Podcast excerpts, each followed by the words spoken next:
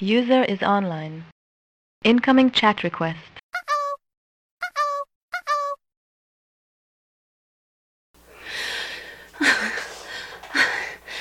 No hay mucho tiempo. Nos persigue la tecnocracia. El resto de mi cábala probablemente estén muertos. Tú eres la única persona en la que puedo confiar ahora. Entramos al simposio tecnocrático y logramos extraer los archivos de un proyecto secreto. Lo llaman Pandora. Es un tipo de arma biológica o algo así. Creo que... Ya está aquí. El Hitmark que nos estaba cazando. No queda tiempo. Sé que eres un excelente hacker de los adeptos. Ojalá logres convencer al concilio de esta amenaza. Te he transmitido los audios y los archivos del proyecto. El futuro de la guerra de la ascensión depende de ti.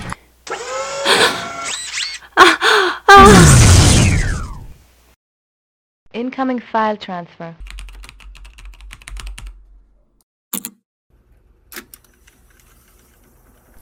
Bitácora de Darwin. Entrada número 3302. Fragmento. Mis nuevos compañeros.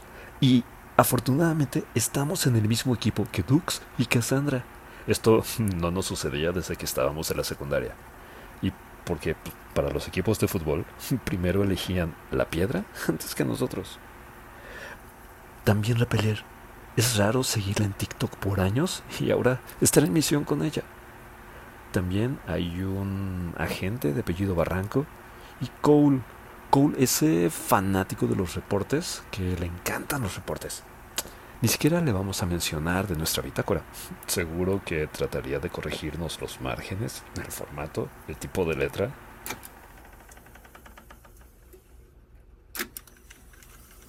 Bitácora de Darwin. Entrada número 1377. Fragmento. Nuevamente nos llamaron al laboratorio. Llegamos a la central, saludamos a los compañeros progenitores, tenían sus gafetes, las batas iguales a las nuestras. Eh, nos tomaron sangre otra vez. Será la centésima fácilmente. No estamos, no estamos muy cómodos con esto. Hemos conseguido que durante las tomas lo que extraigan sea eritrocitos normales, humanos, comunes y corrientes, y algunas células dérmicas del raspado. No células madre de la biomasa simbionte. Sabemos qué es lo que están buscando y les desconcierta demasiado no obtenerlo. Pero algo nos dice que lo mejor será que no obtengan células madre. ¿Quién sabe qué quieren hacer con eso?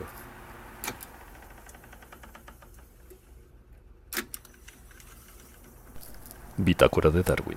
Entrada número 2259. Fragmento. La primera vez que vimos un video de Rapelé fue porque nos presionó demasiado para hacerlo. O sea, no ella, ya sabes. Él. Cada noche, en cada sueño, su voz rugía, bramaba la misma instrucción cada vez nos, nos imponía, nos obligaba a que entráramos a TikTok y buscáramos esa, esa cuenta específicamente. Lo hacía mientras batía sus alas de manera imponente y amenazadora. Sí nos intimidaba. Despertábamos a medianoche y era imposible conseguir el sueño nuevamente. Los sueños para la criatura. Era importante que hiciéramos contacto y nos volviéramos seguidores de esa mujer que producía contenido acerca de moda y estilo, con el tiempo comenzó a caernos más simpática. Y, y honestamente, eso causó que los sueños terminaran. La criatura dejó de manifestarse, Dejamos de despertarnos a media madrugada. Y bueno, la verdad es que tal vez, solo tal vez, ayudó a que utilizáramos los trajes de exploración con un poco más de estilo. Al menos combinamos las botas con el casco. El grifo estaba satisfecho y nos dejó descansar noches completas, fácil, por un par de meses.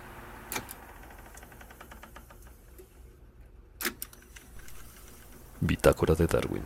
Entrada número 666. Fragmento. Finalmente localizamos al teniente Wallon, eh, justo en el punto marcado por su rastreador subdérmico. Lamentablemente, estaba gravemente herido. Habiendo confirmado que tenía autorizado el protocolo 72 del simbionte, pudimos salvar la vida del teniente, inoculándolo con células madre que regeneraron sus órganos a la perfección. Se encuentra bien ahora, duerme. Estamos esperando la extracción. Es una luna inhóspita. Esperamos que lleguen pronto.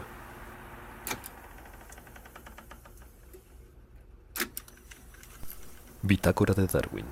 Entrada número 179. Fragmento. Sí, que sí hemos cambiado desde que nos unimos. Sí lo hemos hecho, sin duda. Pero son cambios muy sutiles. Nuestro sueño es más profundo, no cabe duda. Incluso pareciera que nos sumergimos hacia un sitio muy distante. Y también está aquello de las mentiras. Cambiamos con el manejo de las mentiras. Los simbiontes no mienten. Nosotros no mentimos. Recuerdo que, recuerdo que durante el proyecto Pandora, la conclusión más obvia era que la biomasa se mimetizaba para camuflarse. Pero nosotros sabemos que no es así. El simbionte modifica su aspecto para conectarse, para empatizar. Justo porque su, su primera naturaleza es empática. Y por eso nosotros, cuando modificamos nuestras tonalidades y nuestro aspecto, precisamente es eso, por empatía y por comunicarnos. y claro, desde entonces, pues no jugamos al póker, somos malísimos y terminamos siempre perdiendo.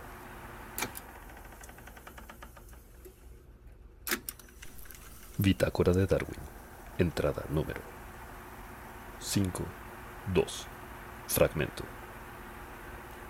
Primera misión, en solitario. Aparentemente nos tocará ser demandaderos ante la convención. Y, también con los ingenieros del vacío.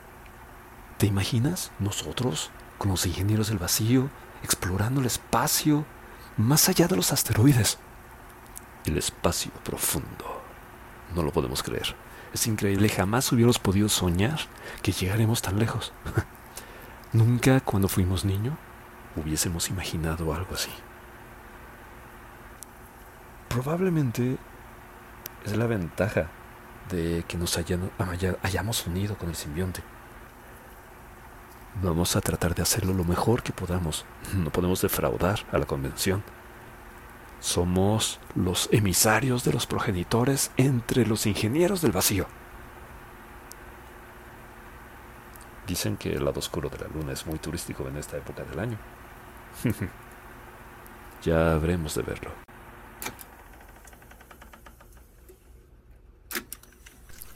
Bitácora de Darwin, entrada número 3756. Fragmento. Estamos bien. Dux eh, eh, se está recuperando y nosotros, nosotros ya nos hemos restablecido por completo. Las heridas están cerradas y, y estamos bien. La Ethership está en este momento siendo remolcada hacia la base más cercana de los ingenieros del vacío. Ahí vamos a estar bien. Nos dijeron que esta vez tenemos que hacer un reporte convencional. Esto ha sido demasiado explosivo, demasiado, demasiado evidente. Sé que no podemos contar todo lo que ha sucedido aquí, pero es que no podemos mentir.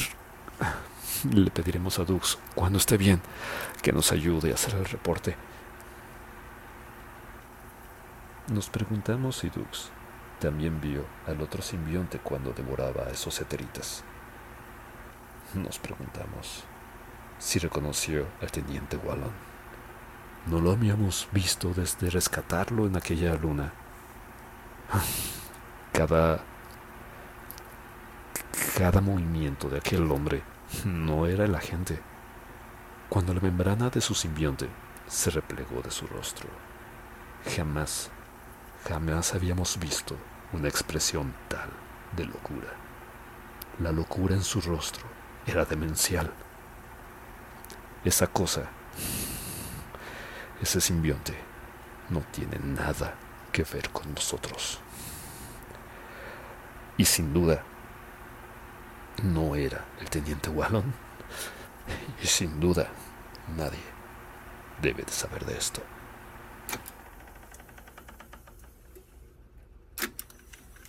Bitácora de Darwin. Entrada número 253. Fragmento. Sin saberlo, no sé, no experimentábamos esto desde la infancia y con el tratamiento fue que dejó de suceder. Las medicinas, el tratamiento, la terapia fueron una maravilla.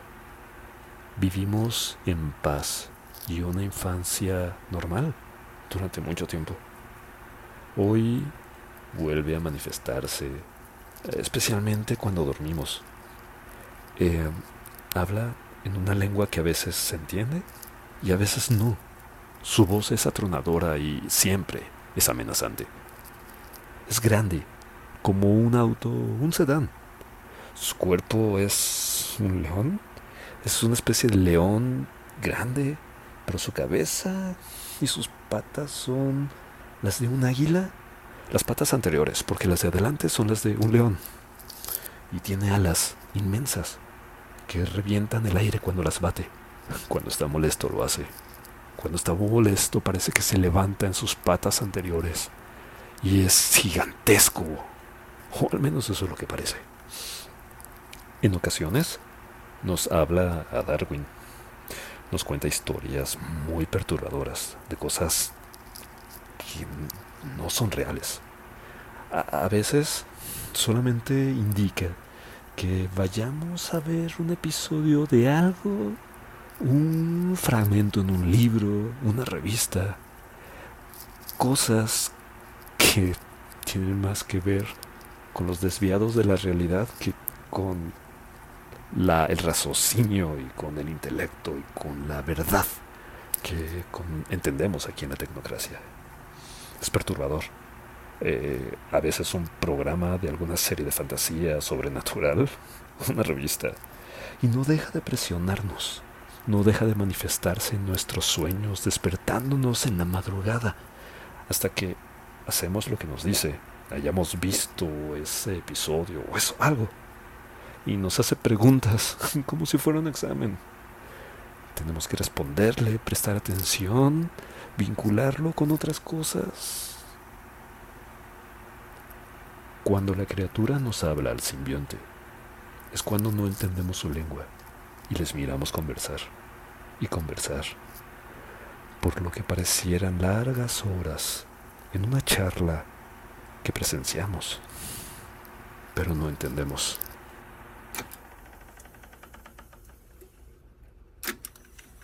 Bitácora de Darwin, entrada número 2, 300, fragmento.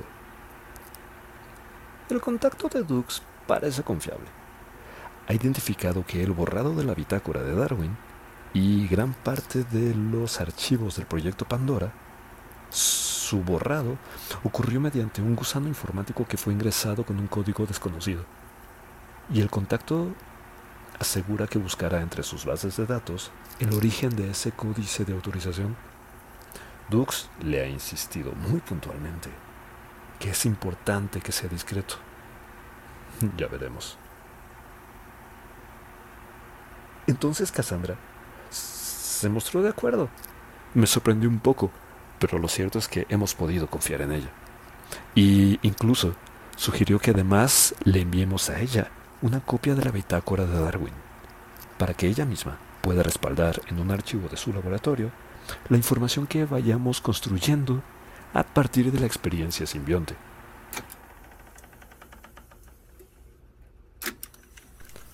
Bitácora de Darwin. Entrada número 1.696. Fragmento. Y, efectivamente, desde que somos uno, dormimos más que profundamente. Simplemente dejamos de estar ahí. El entrevistador entonces nos ha preguntado acerca de nuestros sueños y hemos logrado desviar su atención hacia esas experiencias más perturbadoras, hacia esos sueños estridentes que parecen, y por supuesto que fue intencional, parecen retratar simple estrés postraumático. Ya sabes, algo muy apropiado después de las recientes misiones que hemos estado manteniendo en el espacio profundo. Son cualquier cosa, pero a la gente de escritorio sí le parece un cosa de otro mundo. Probablemente. De cualquier manera, hemos conseguido ocultar la información acerca de los sueños en los que el grifo nos busca y nos habla a Darwin o nos habla al sirviente. No deben de saber que el grifo nos visita en sueños.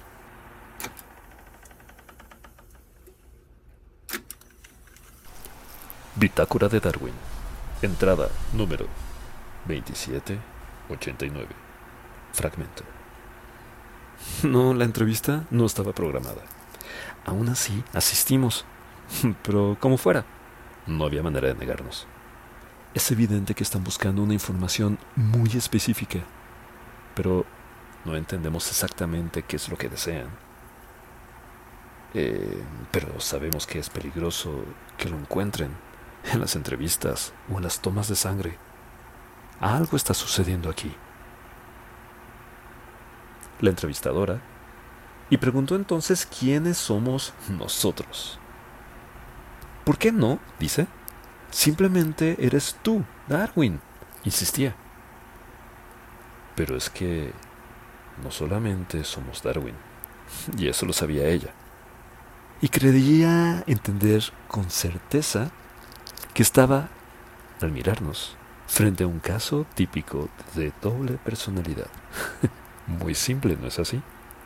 Fue exactamente lo que ella anotó en su libreta. Lo vimos.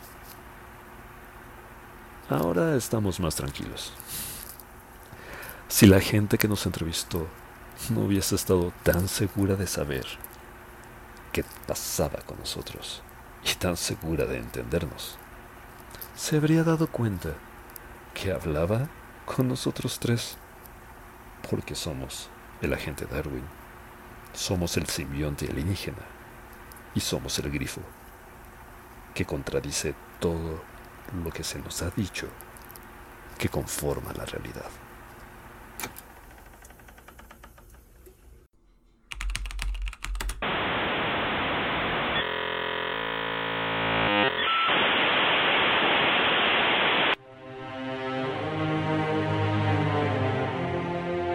Esta historia continuará.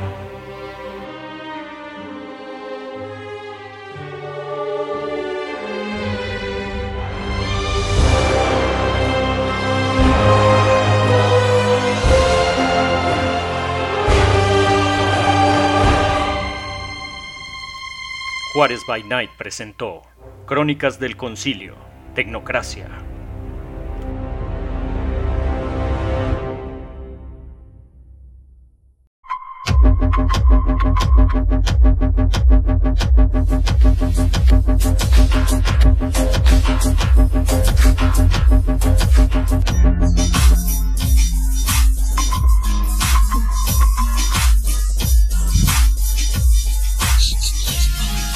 Bienvenidos a una sesión más de El Concilio, aquí en Juárez by Night, donde siempre es de noche.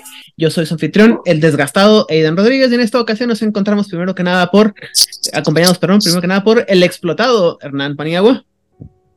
Buenas noches, criaturas mágicas y musicales. También nos encontramos por el exhausto, acompañados por el exhausto Rigel Vera. Sí, no es de gente civilizada estar rondando a los 38 o 40 grados al sol. Oh, No lo hagan, jóvenes, no lo recomiendo. Y finalmente, hasta el momento, nos encontramos acompañados también por la multifacética Odil Cleo. Hola, buenas noches. Verlo de esta manera, esta semana solo estaremos a 38 grados. A partir de la próxima regresaremos a los 42 grados habituales de este maravilloso lugar. Y a pocos pocos se van acabando los días del perro, entonces no pasa nada. Y cada vez vuelvo más perro. Pues mira, se supone que, y si hacemos caso a los científicos que se dedican a estos análisis y estudios, este ha sido el verano más caliente en la Tierra en 120 mil años. Ay, pero ¿quién lleva la cuenta? Eh, yo porque va a ser el más fresco del resto de mis días. Claro. Estaba verlo leyendo, positivo. estaba viendo una entrevista con un eh, meteorólogo y así decía, ese meme es así como mi- medio misleading, sí, están subiendo las temperaturas, sobre todo si no hacemos nada, pero también debemos de recordar que este fue muy atípico, entonces también hay que tener un poco de, de ¿cómo se llama?, de esperanza. Pero siembren árboles, por favor. No solamente siembrenlos, Réguenlos, rieguenlos. atiéndanlos, Ahora, por favor. También hay una teoría bien interesante que a mí me gusta mucho, y es que realmente estamos a la mitad o en un pequeño descanso de una eh, gran, gran, gran era glacial.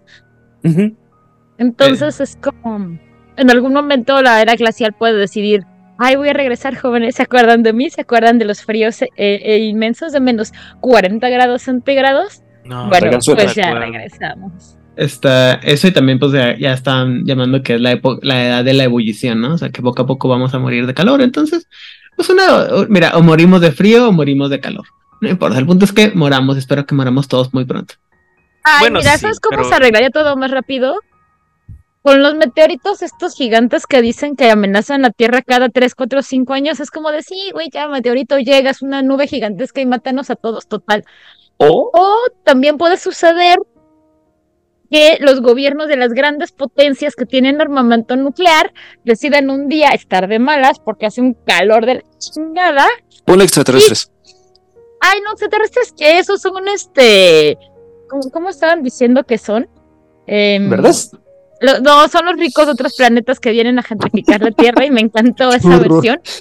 No, no, no, pero le digo, un, día- un mal día de estos, los grandes líderes de las grandes potencias que tienen armamento nuclear agarran sus cinco minutos de hace un calor de la fregada, porque todos están en el hemisferio norte, entonces todos están cocinando, y pum, botón rojo, ya todos valimos. Es suficiente armamento nuclear para destruir la Tierra varias veces y ni nos vamos a enterar.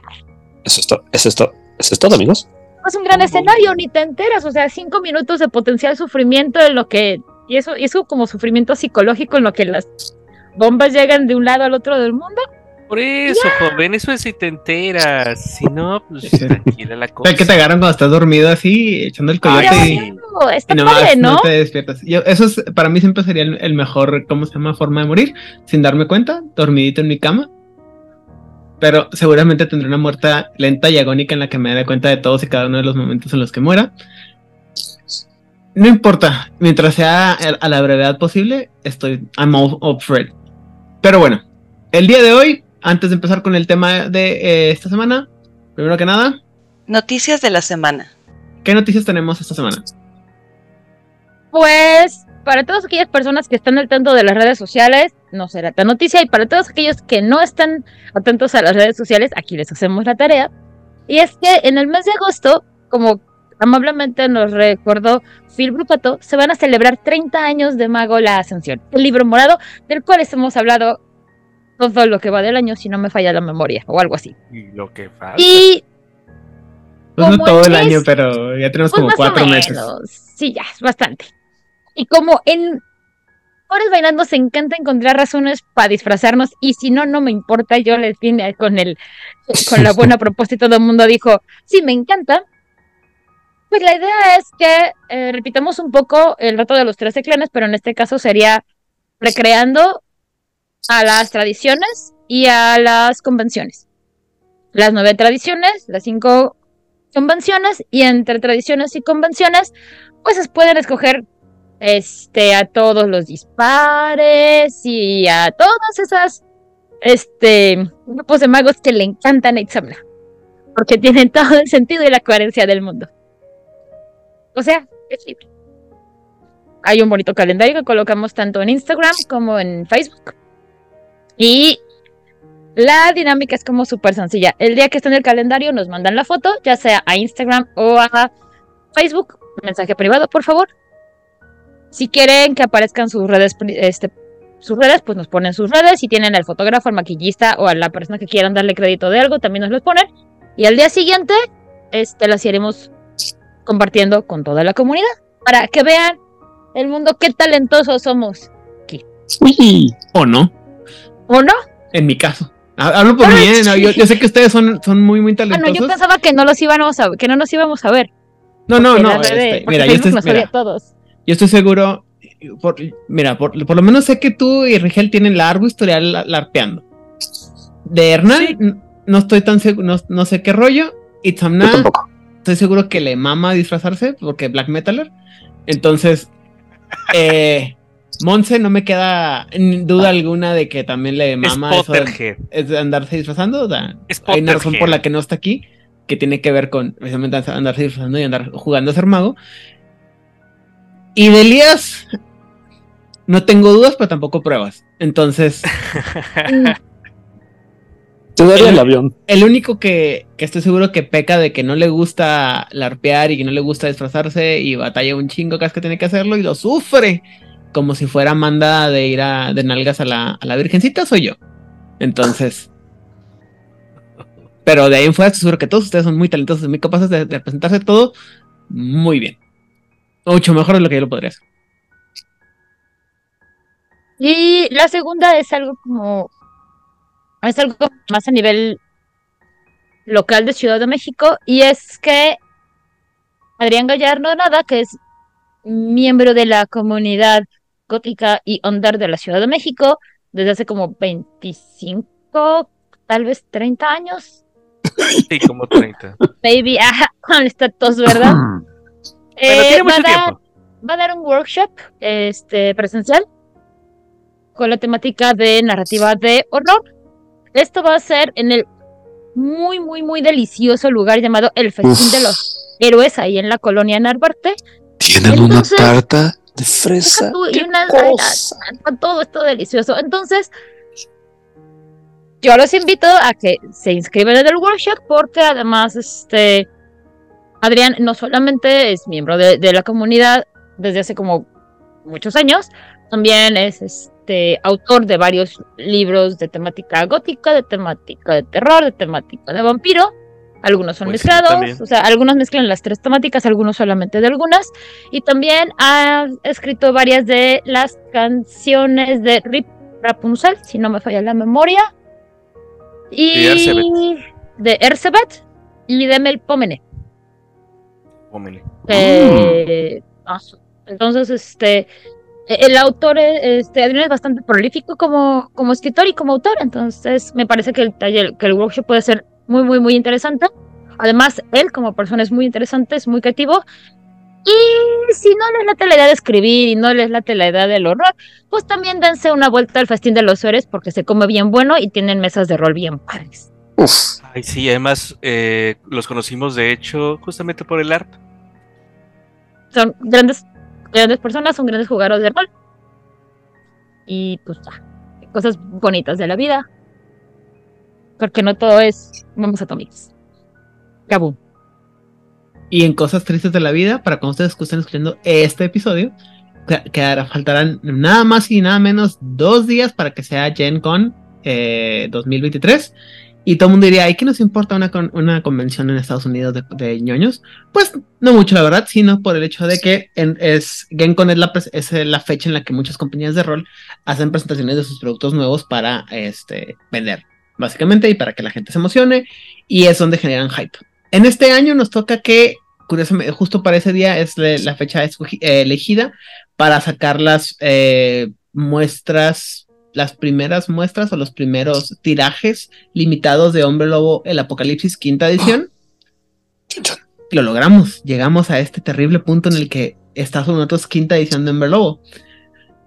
Lo que implica que por esas fechas puede ser que a uno en- empecemos a ver este PDFs por ahí salvajes de varias gentes que para que los vayamos compartiendo.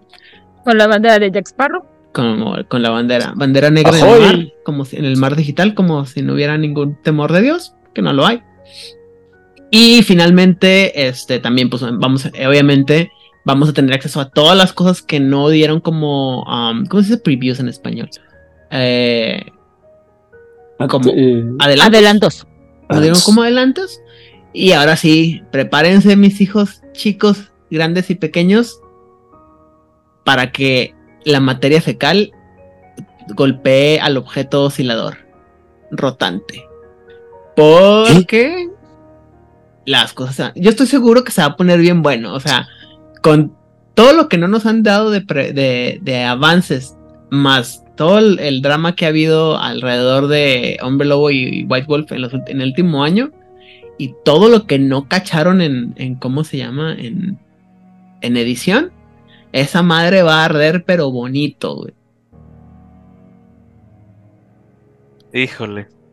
¿Sabes por qué estaba esperando yo la GameCon? Ajá. Porque ya se va a liberar un precioso juego que estoy esperando que se llama Cobalt Ate My Baby. ¡Yay! Eso sí es buen rol y no pedazos. Híjole, es que. Mira, yo lo vaqué, entonces estoy esperando que en octubre lleguen varios de los folletos, de los libros y un Cobalt de peluche. Así que eso me hace estúpidamente feliz. Y daditos de Cobalt, por favor. Entonces sí me hace muy feliz. Después de la CobaltCon, digo, después de la GameCon, yo tendré mis PDFs y ya les diré cómo está el, el juego, porque básicamente, ¿de qué va Cobalt Ate My Baby? Tú eres un Cobalt que sigue las este, órdenes del rey Cobalt y tu misión es, pues, intentar no morirte, que es lo que pues, va a suceder. Y básicamente la meta es morir de la manera más divertida posible.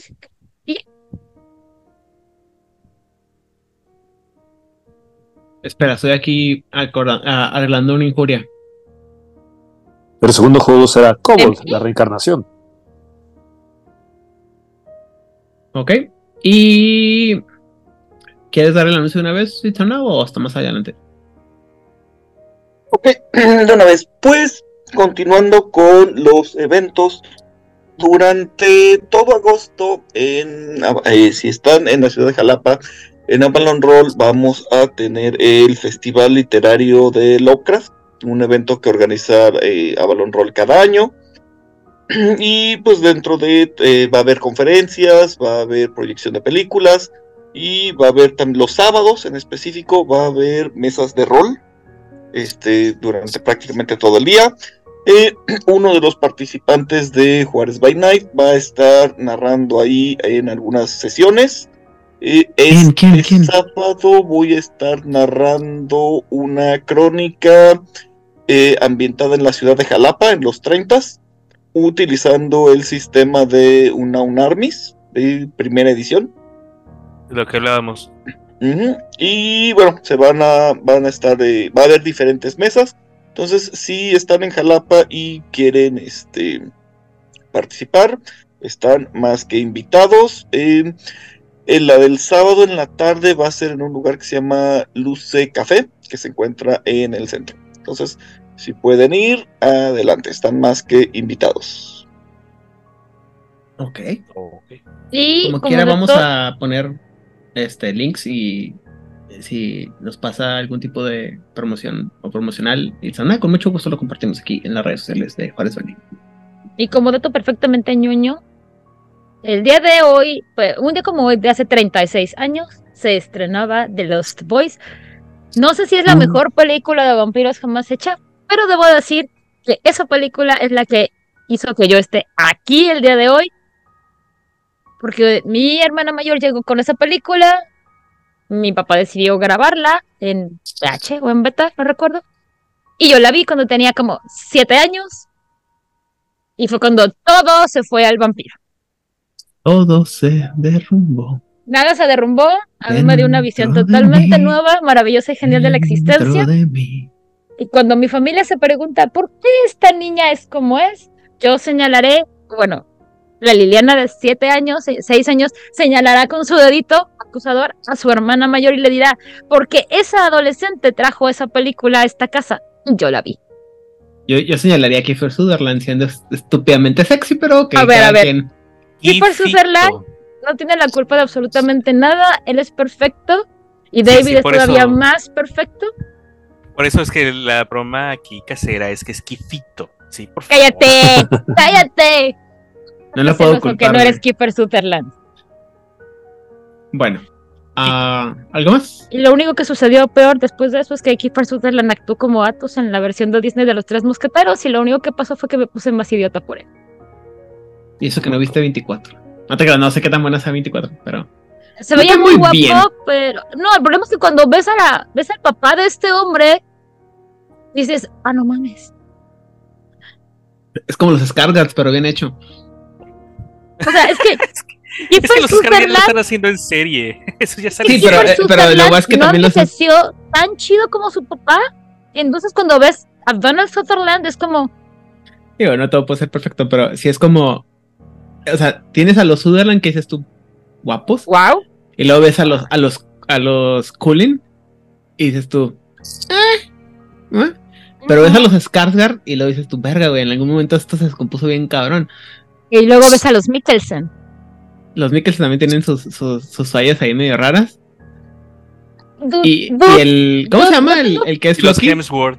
Y los Hemsworth. Pero los, los Hemsworth parecen que todos. o sea, bueno, son clones, güey, ya. sí. los, Bueno. los Hemsworth sí son, son este producto de un experimento de una. Sí, son tecnocracia. Eso sí son tecnocracia, mira. Yo iba a decir que era de la de esa eh, de esa ala de la cama de Fenris de la que no hablamos, güey, pero que por alguna vez terminó, alguna razón terminó ya en Escandinavia, pero pues bueno, está bien. Y bueno, Es que eso ya no existe. Eh, qué bonito es que existieran los muchachos perdidos. Gran película y la razón por la que yo sí lloré cuando se murió este, cuando se murió el director. Fue como de, güey, sí, no mames.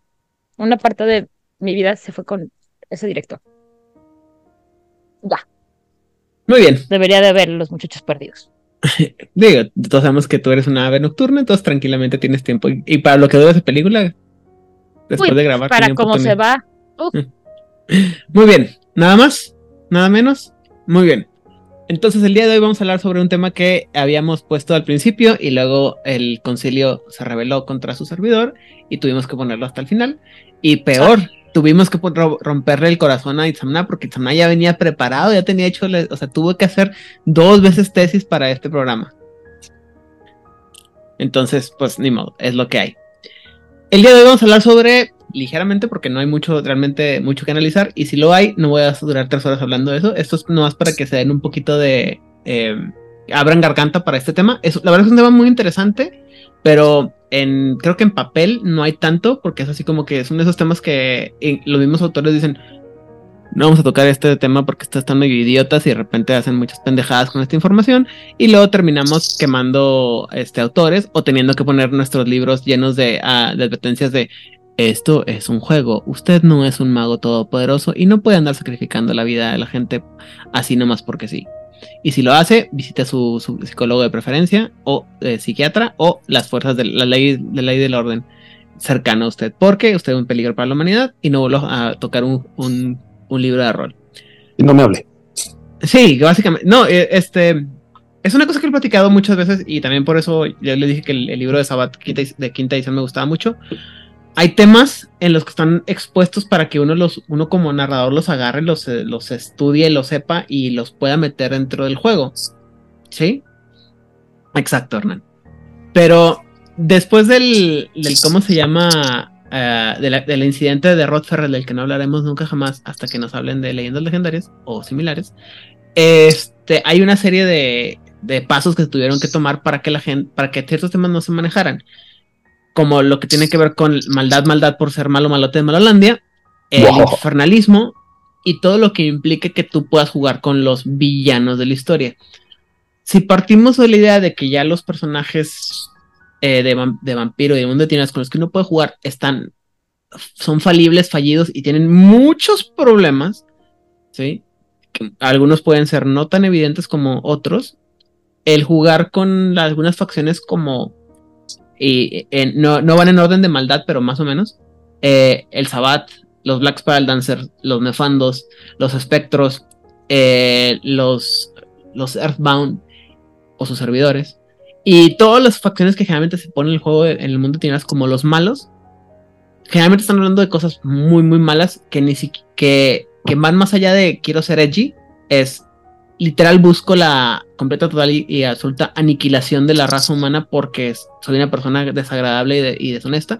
Pero aparte, o sea, deja tú la, la destrucción de la raza humana. Hay otras cosas deleznables y terribles que se pueden hacer en el, en el haber vendido tu alma, en el haber seguido el camino de la mano izquierda, como se dice en términos mágicos. Y hay algunos mm, vatos que sí les mama eso por alguna razón. Más, insisto, más allá de ser edgy. Y bueno, hemos tenido que. Eh, estos, hay temas que tienen que tratar con mucho cuidado. Este es uno de ellos. Y por, también por eso no voy a meterme mucho en el tema en general. Dime, Hernán Paniagua. Hernán Paniagua. Gracias. No de qué. Oye, Creo que desde mi postura como terapeuta, eh, yo sí sugiero tener cuidado con estos temas porque sí son interesantes y es divertido aproximarte, aproximarte a ellos. Pero hablándole directamente a quien es storyteller o, eh, o guía a algún juego narrativo de los que nos gustan, eh, creo que es importante el nivel de exposición al que sometemos a quienes están jugando en nuestras mesas porque el ser humano funcionamos de una manera muy interesante en la que hay muchas, cosas, muchas cosas que pueden romper nuestro código personal de valores, nuestra moral o nuestra ética. Y sin embargo, si yo convenzo a una persona de hacer algo que choca contra sus valores chiquitito, eh, y la persona accede, después es mucho más sencillo que acceda a hacer algo un poco más grande. Funcionan las ventas.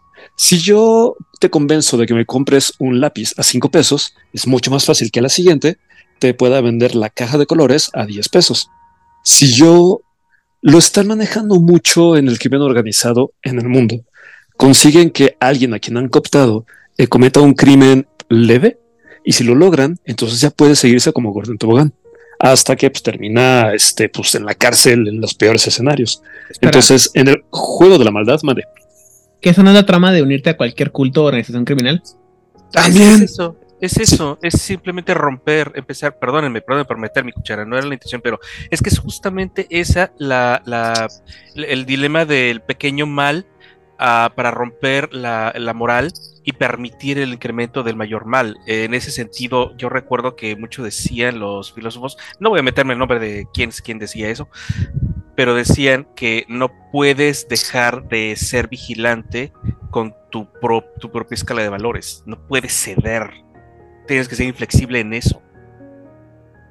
Entonces, que se mantenga como un juego, una aproximación, pero de preferencia, a menos que sea muy necesario, eh, no le pidas a tus jugadores que vayan y sacrifiquen este, 100 niños para hacer un pacto con un demonio. Si no es necesario, y aún así métele un montón de disclaimers, porque ese puede ser el primer paso para alguien y tú no sabes el nivel de salud mental, emocional o neurológico de la gente que está jugando contigo. No vaya a ser. Así como que, como storyteller, hay que tener cautela y discrecionalidad y mucho, mucha responsabilidad voy a contar dos cosas. Eh, una es. esto es un juego, chavos. Ya lo hemos platicado muchas veces, pero en caso de que no quede claro, esto es un juego, por más que hablemos de maldad, violencia, matar, destruir o demás, erradicar a, nuestros enemigos y demás, es un, es un chiste, obviamente. ahí estamos jugando, estamos siendo este juguetones, jocosos, a lo mejor no lo más correcto, pero no estamos, estamos siendo, estamos abordando todo del desde el punto de vista de, de un juego, ¿no? Insisto, los temas que se manejan en libros como el libro de los caídos, ahora en Mago, la edición de 20 aniversario, uh, la crónica del laberinto negro, eh, las, múltiples guías del Sabbat, eh, la, guía del jugador para el Worm, uh, es, como, se llama el libro de los espectros, y todos los libros, todos los libros que tengan que ver con jugar con una, eh, una facción que es maligna como tal, es es tomárselo con mucho. Es, insisto, yo no lo permitiría para jugar. Es algo que, requiere mucha madurez de la gente y muchas veces no la tienes los jugadores. Tristemente, discúlpenme. Eh, pasamos de lo edgy a, quiero ser, o sea, literalmente busco ser malvado. Y este. Y muy pocas veces hay gente que tiene que tiene la capacidad de, de distinguir. Hay una cosa quiero que, también quiero que quede muy claro. Hay muy, muy una diferencia, por ejemplo, en jugar con una facción mala como es el 7 en Vampiro del Requiem, que es un, es una, es un virus, es una es una, o es una, una facción que está. O una conspiración. Ajá, enfocada en destruir a los vampiros, ¿no? Pero cuando lees el libro de la progenie de Belial, ahí sí hay temas de lo que yo llamaría desgaste espiritual, ¿sí? Y son los temas que generalmente queremos evitar en la mesa. Eh, violación, asesinato, tráfico de personas, uso de drogas como método de control.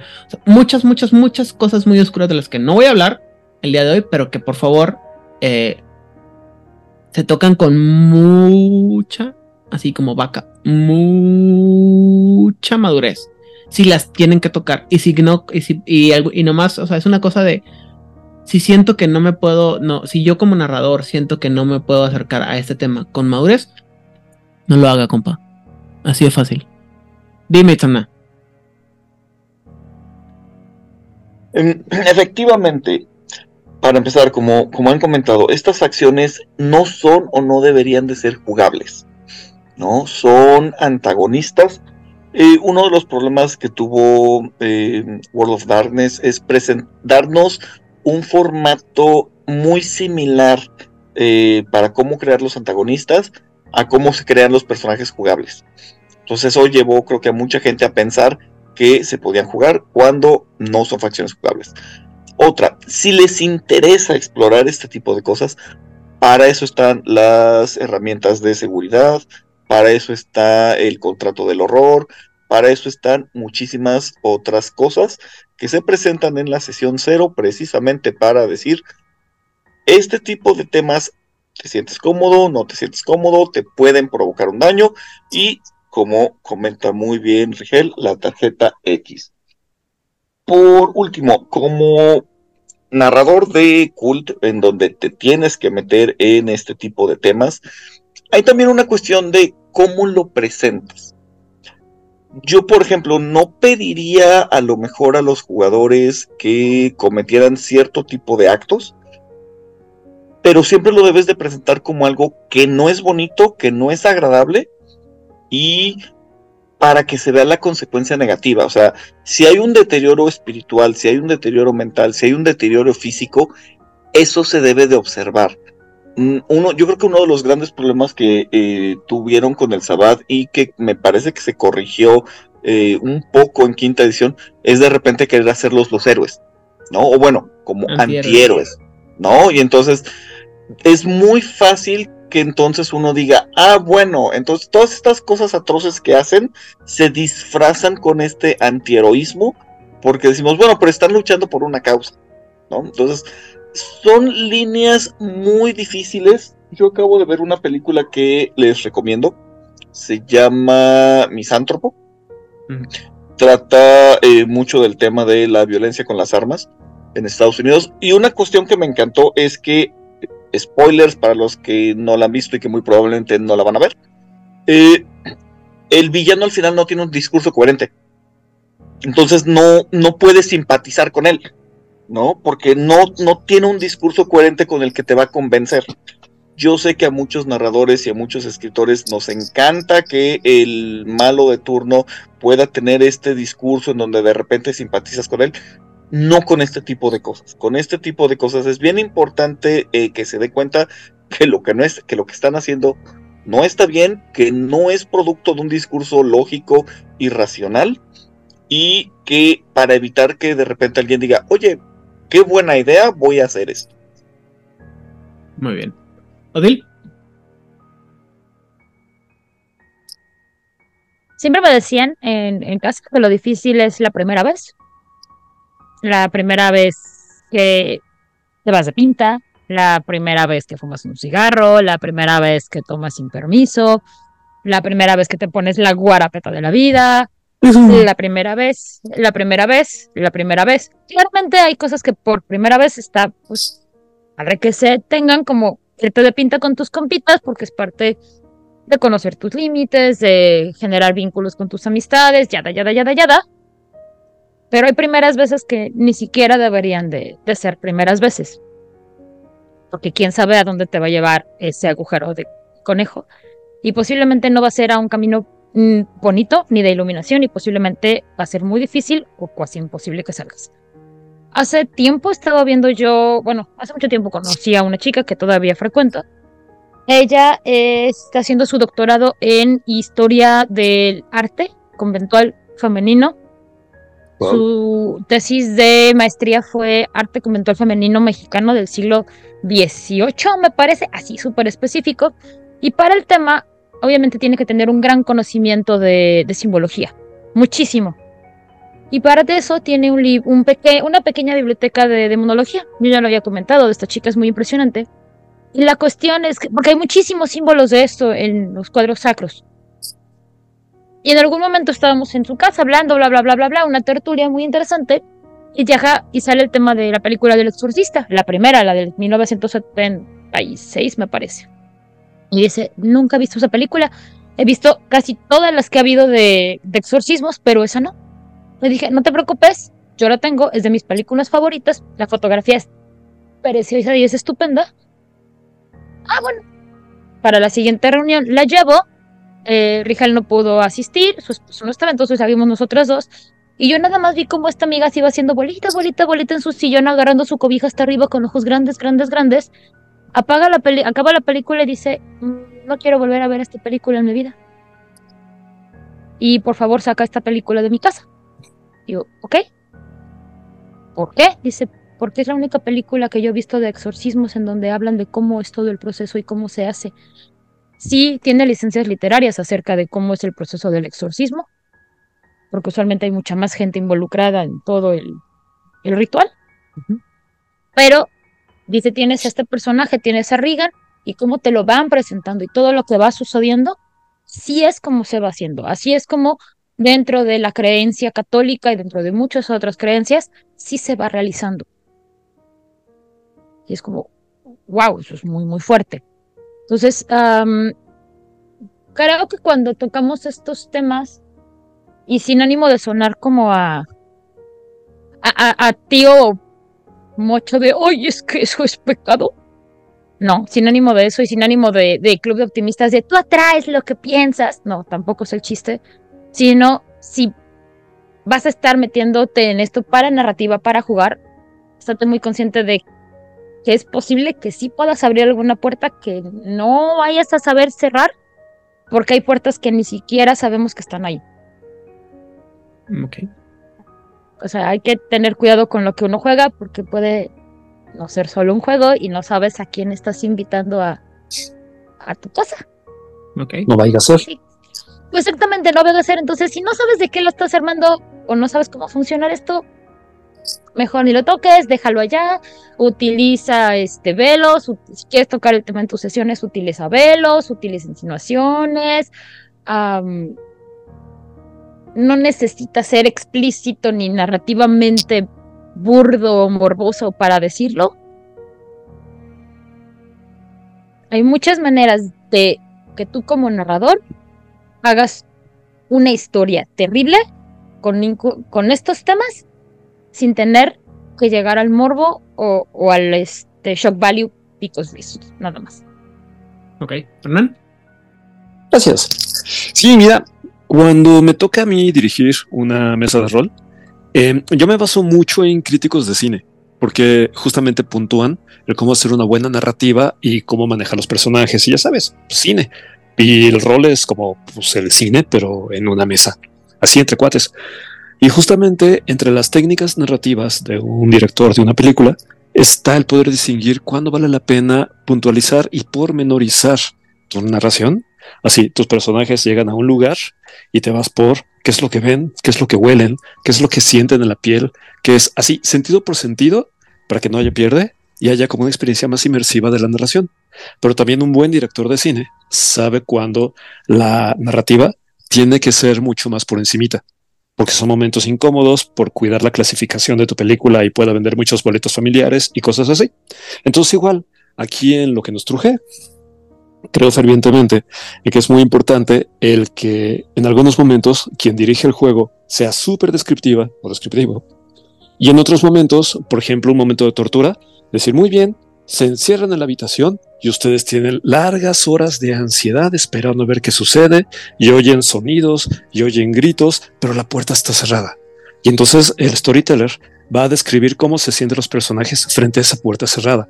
Y un poquito sí, sucede mucho mejor que les dejes a su imaginación lo que pasa dentro de la caja negra, detrás de la puerta. Pero tú como storyteller te clavas en la experiencia de, de, de impaciencia, de estar aguardando y demás. No tienes que irte uña por uña, gotita de sangre por gotita de sangre, que eso sí puede ser extremadamente delicado y desatar ciertas circunstancias intrapsíquicas de quien está jugando contigo. Sí, O sea, es. Perdón, perdón. no, Es que, sí, dándole una, una seguidilla a lo que está diciendo Hernán, es que también debes de tener en cuenta que no conoces a la gente o, o no tienes todo el conocimiento respecto a la psique de esta persona. Es más, hay veces que ni siquiera sabes si esta persona, porque esta persona tampoco lo sabe, tiene heridas. Tiene heridas que vas a remover. Y es algo que no necesitas porque uno, a diferencia de Hernán, nosotros no somos expertos, no somos especialistas en el cuidado este, psicológico, físico, psico- psicosexual. Bueno, El tú y yo Beto no. saber. Ah, no, eh, o sea, yo estoy enarbolándome como la última persona que se va a dedicar a esa área por diferentes este, razones personales también. Yo no me voy a meter a eso. ¿Por qué? Porque no estoy capacitado para manejarlo. Entonces, tenemos que aceptar nuestra realidad. Aunque fuéramos, es altamente probable que sea mala idea que aún sabiendo lo hagas. No lo recomiendo. Chicos, tomen distancia. Chicas, hagan lo mismo. Este, hay que saber hasta dónde puedes llegar y cómo este, llegar a controlar una situación. mm, Es muy difícil averiguarlo. Y estén pendientes de las señales. Este, voy a contar una historia que nunca he contado, este, pero es una cosa que me pasó en una mesa hace muchos años.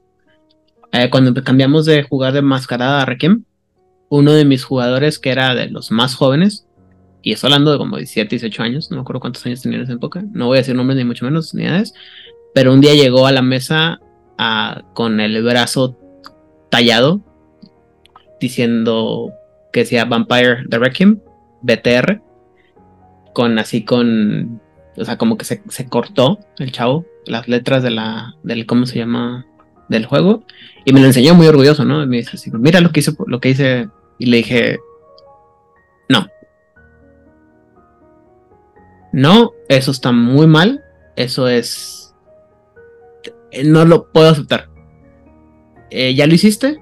definitivamente es una, es una cosa que lástima que, mira, así, y siendo yo alguien con práctica en lastimarme a mí mismo, afortunadamente no son unas este, heridas profundas, no te va a dejar cicatriz, no lo vuelvas a hacer, y si necesitas ayuda, por favor, búscala, pero sobre todo, si tú piensas que esto te hace cool y que piensas que esto me hace querer que juegues más, por el contrario, no lo hagas y básicamente le dije, te voy a tener que checar de aquí en adelante que no traigas nada de esto para cuando vengas a jugar a la mesa porque no quiero que te, que, que te confundas sobre lo que está pasando en este juego, ¿no? Me interesa tu bienestar, pero también me interesa que no te, que no te confundas con lo que está pasando, ¿sí?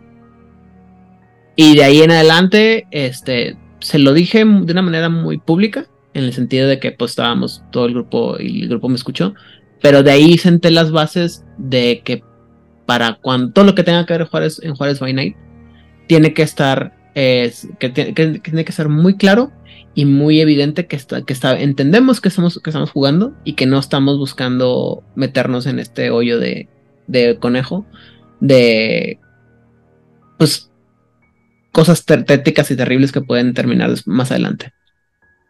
Sí y bueno Dicho lo anterior y habiendo ya pasado por la parte tétrica y terrible de este programa, este spoiler alert, va a estar medio, medio rudo el, el, el, episodio.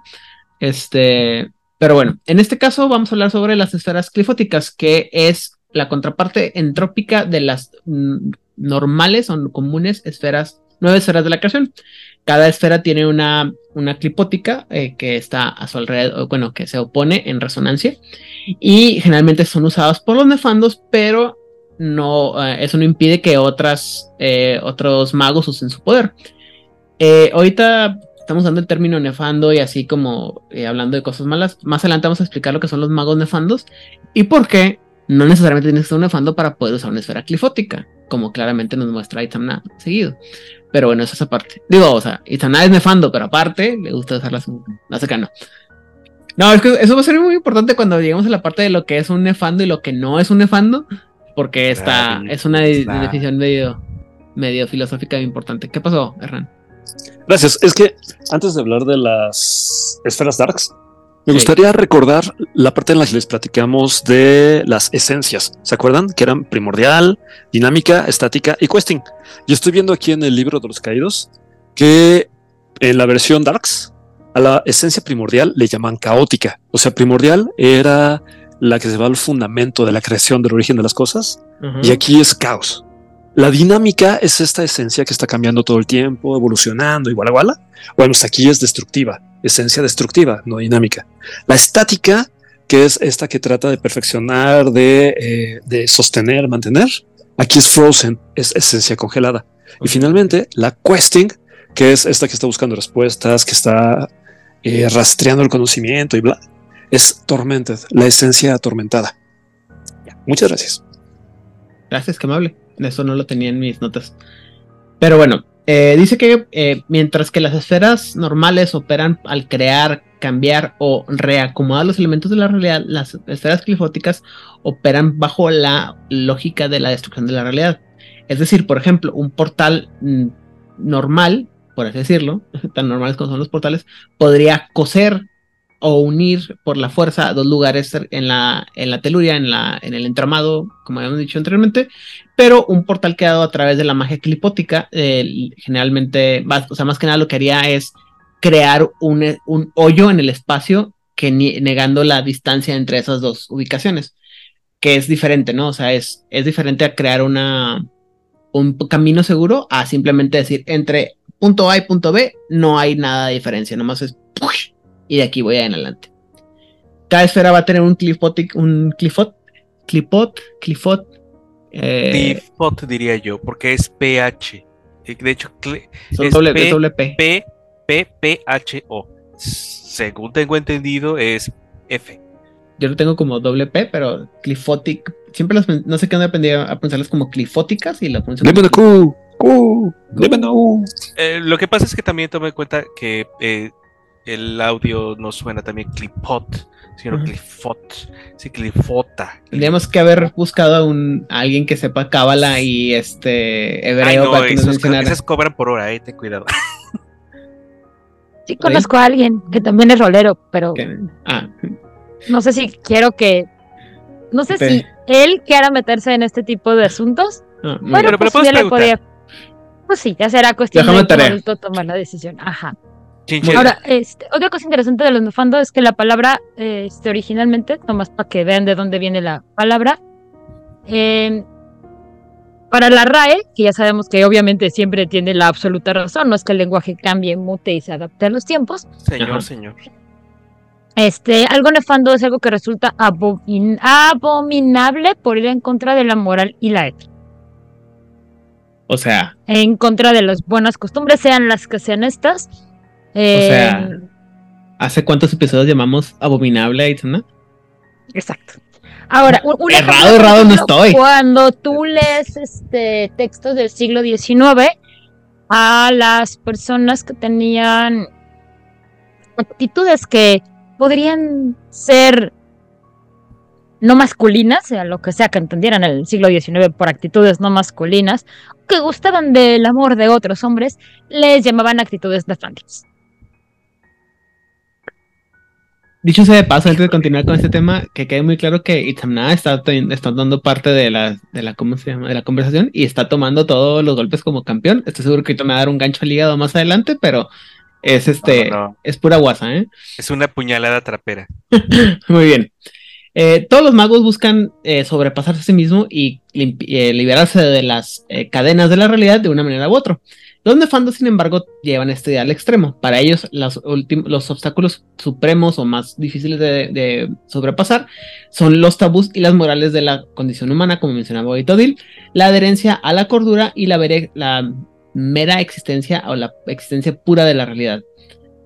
eh, no intentan encontrar una, forma de, ser más alta, es decir, una ascensión, pero eh, buscan lo que es una, una, total y completa destrucción y eh, olvido, eh, lo que también algunas veces se llama el descenso. Insisto, esto lo, examinaremos perdón, más adelante cuando hablemos sobre los nefandos y sus múltiples clasificaciones, porque, aunque usted no lo crea, no todos los nefandos buscan el descenso, algunos buscan otra cosa pero eso lo mencionaremos más adelante en como tres meses o más.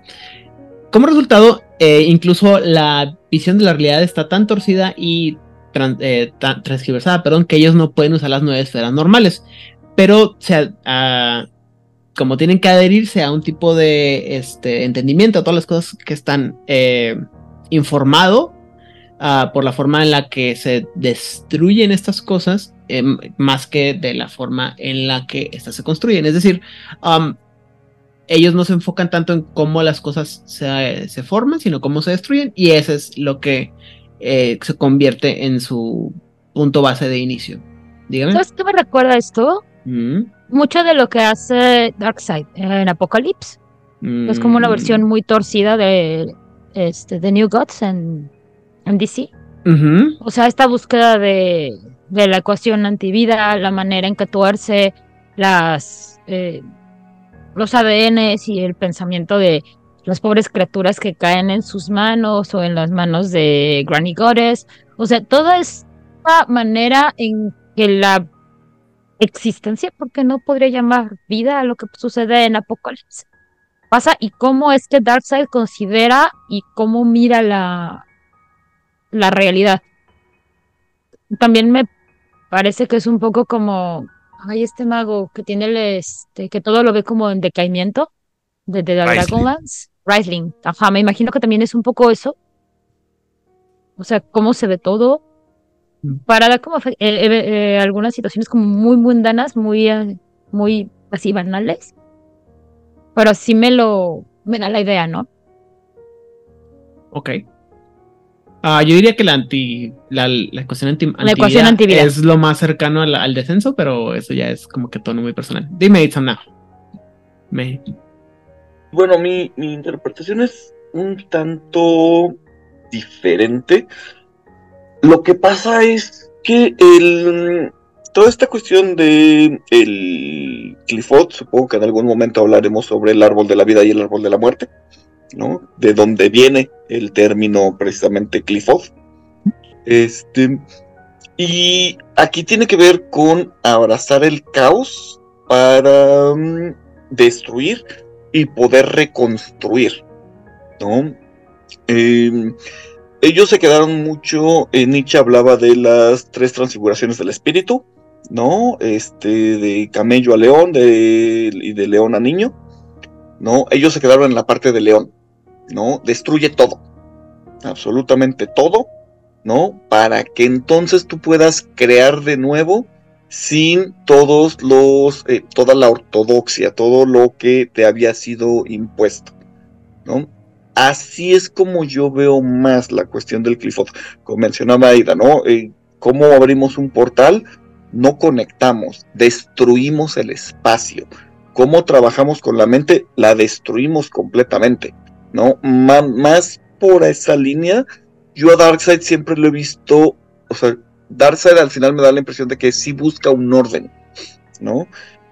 Sí, pero y... un orden sin evolución y sin cambios, el orden Ajá, absoluto. Es, es, estático.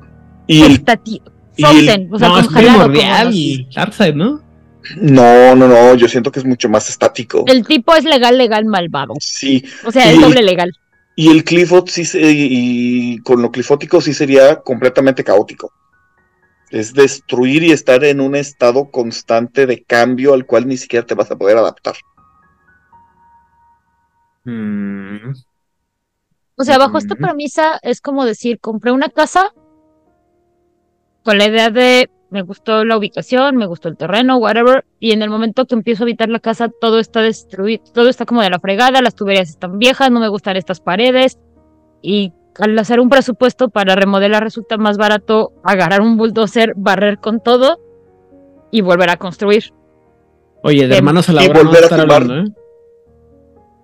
Sí, pero hay que ver que las casas en Estados Unidos no funcionan igual que las piedras este, de España o Portugal o América Latina. O sea, es mucho más sencillo romper una pared de este ¿cómo se llama? roca. De madera, porque aparte ni siquiera barran con toda la casa, mantienen los cimientos y mantienen la estructura exterior de las construcciones siempre, igual que las traves. Siempre hay algo en Hermanos a la Obra y en todos estos programas de remodelaciones en Estados Unidos, en donde una base de la casa siempre, siempre es mantenida, como que rompen todo lo interior, pero los cimientos y el cascarón exterior, así como las traves, las mantienen.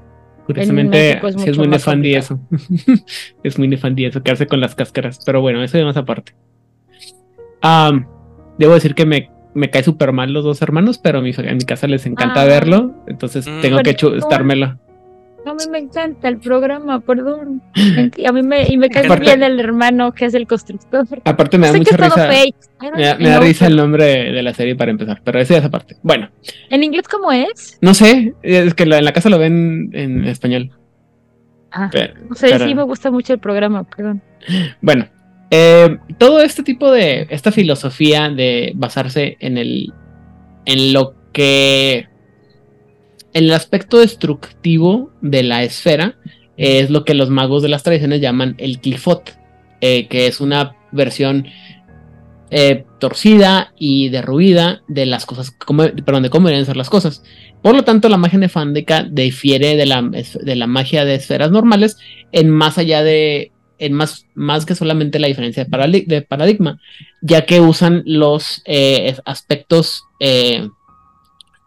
contrapartitos, espejeados o, o totalmente opuestos de las esferas para trabajar sus Invertidos. invertidos. Gracias usted. Eh, Disculpe usted mi español tan limitado. Limitado, yo no, no pocho, limitado.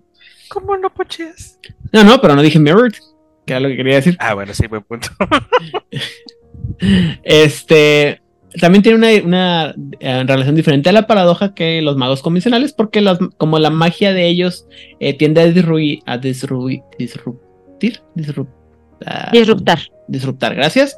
Eh, en lugar de solamente cambiar la realidad, eh, la paradoja tiende a pegarles más fuerte que a los magos convencionales y generalmente pueden hacer muy poquito con su este, este tipo de deshilachamiento o de, des- destrucción de la realidad y por lo tanto la mayoría de los resultados de los nefandos perdón, se han hecho muy buenos en cómo se llama en mantener sus trabajos o sus obras eh, que sean de una manera escondidas y sutiles ¿no?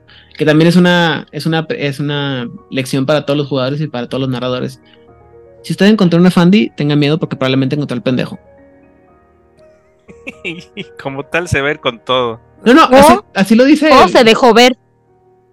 No, pero es que es lo, es lo que decían, es- lo dicen los, no creo si lo dicen, lo mencionan más en el, en la, el camino de los, de los gritos o en uno de los libros de, tiene que ser un libro de mago, estoy seguro que este es un libro de mago o en el peor de los casos, en el Clan Book No. Valley de Edad Media, en el que ¿Sabes te, en dónde está? Y, y bien bonito cómo lo pone este Sátiros en este. Es en el libro de los caídos. Si te dice, eh, si vas a ser uno de estos bichos, no vas a actuar directo. Vas a mandar a alguien más, a uno chiquito. ¿Por qué? Porque está tonto. Pero ese no es ningún tonto en realidad, porque en realidad va a utilizar a alguien más como proxy. Y ese va a utilizar a alguien más como proxy. O sea, estamos hablando de una cadena en donde vas a ver a un vampirito, a un hombre lobo que ni siquiera saben que están siendo manipulados, un maguito que, que ay, sí, alguien me contó acerca de, de este objeto que tengo que buscar, ¿no? Y ya que lo entrego me pagaron y se, se acabó el asunto. Nunca supiste que estaba haciendo proxy como de tres o cuatro o cinco niveles más. Así que si en realidad en algún día encuentras a uno de estos, es porque algo salió terriblemente mal o no volverás a contar la historia. Ajá. Y insisto, lo platican dependiendo mucho de la definición que tienes de los nefandi, pero sí te lo dice así como que los, nefa- los nefandos que son muy, muy evidentes de que son o sea, es como voy a ser el peor simil de la vida. Este, discúlpenme toda la gente, no es apología de- del crimen bajo ninguna circunstancia, pero es como cuando te cotogas al, al batito en la calle que te, te presume de, cuán- de qué tan narco es. Y tú así como que, "Hmm, Mm. Te voy a creer nomás porque por mi seguridad, pero probablemente no. O sea, si tienes que andar presumiendo que eres tal o cual y así, probablemente no lo eres, güey. Miren, hablando de la vida real, ah, cuando Rizal y yo nos mudamos a donde vivimos ahora, hubo gente que nos dijo en esta ciudad así de, ah, miren, si ustedes hubieran llegado hace tantos años, cuando estaba el pico de, de violencia en, la ciudad en la que vivimos Rizal y yo, nos dijeron, no los hubiéramos ido a dejar a su casa por estas avenidas. Y nos mencionaron las más cercanas. Les hubiéramos dejado, hubiéramos dado toda una vuelta porque teníamos que evitar esta y yo. ¿Por qué? Ah, muy sencillo, porque esta avenida que les queda tan, tan cerca está entre dos, tres barrios como súper pesados, súper peligrosos.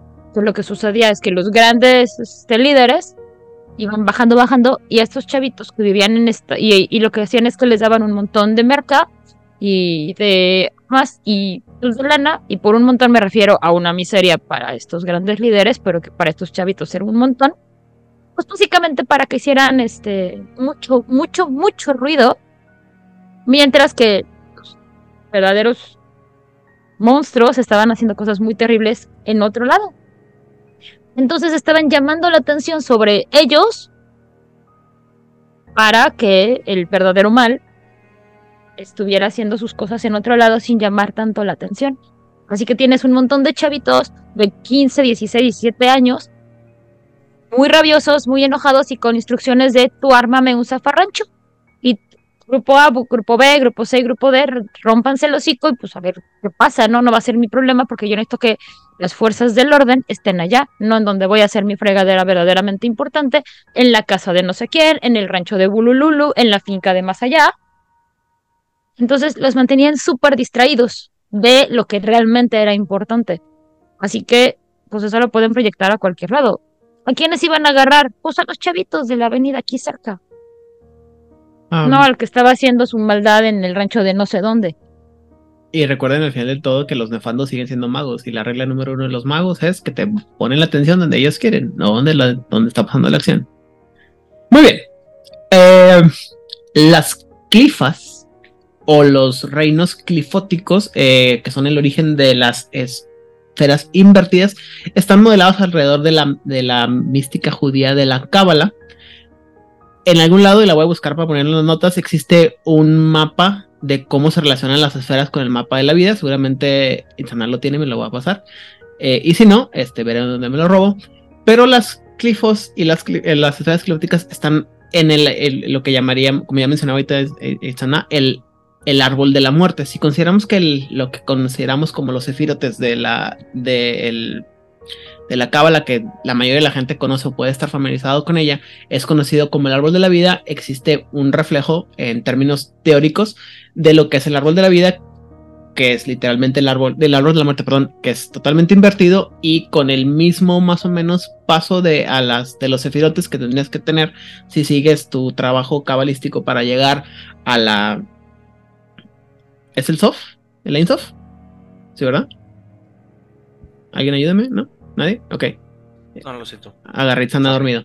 Es, eh, el soft, que es la, la, unión con el, con el con el único y bla, bla, bla. Es cuando llegas allá arriba y, eh, y o sea, pero tienes, hay un camino específico que tienes que llevar a través de todos los clifotes para recorrerlas todos y la iluminación y la chingada. Y con el, la, este, con el árbol de la muerte es al menos lo mismo, nomás invertido. Eh, el, avatar invertido de un nefando lo va a llevar a través de oscuras búsquedas, a través de los 10 reinos, que eh, con el último siendo el reino personal donde vamos a encontrar el descenso del nefando.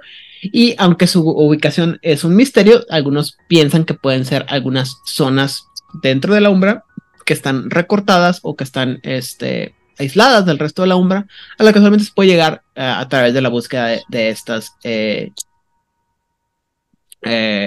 conocimientos. Si alguno de ustedes, además de Itzamna, está pensando que esto se parece mucho a una, a una mitología de otro juego, este, no tengo pruebas, no tengo dudas de que se lo robaron o lo adaptaron de, ahí. O lo que tiene más, este, más lógica es que todo esto es eh, es algo, es parte de la, de la, ¿cómo se llama? Del estudio de la cábala. Simplemente es algo que generalmente no se, no se no se menciona, no, se, no está abierto para muchas personas, porque obviamente está del carajo y obviamente estamos hablando de cosas que no debíamos de jugar, como ya mencionamos anteriormente. Right? Entonces, dicho una vez la anterior, vamos a hablar de las clifas que existen. Eh, y ahorita vamos a hablar de más detalles. Primero que nada está Lilith, que es el clifote de la vida.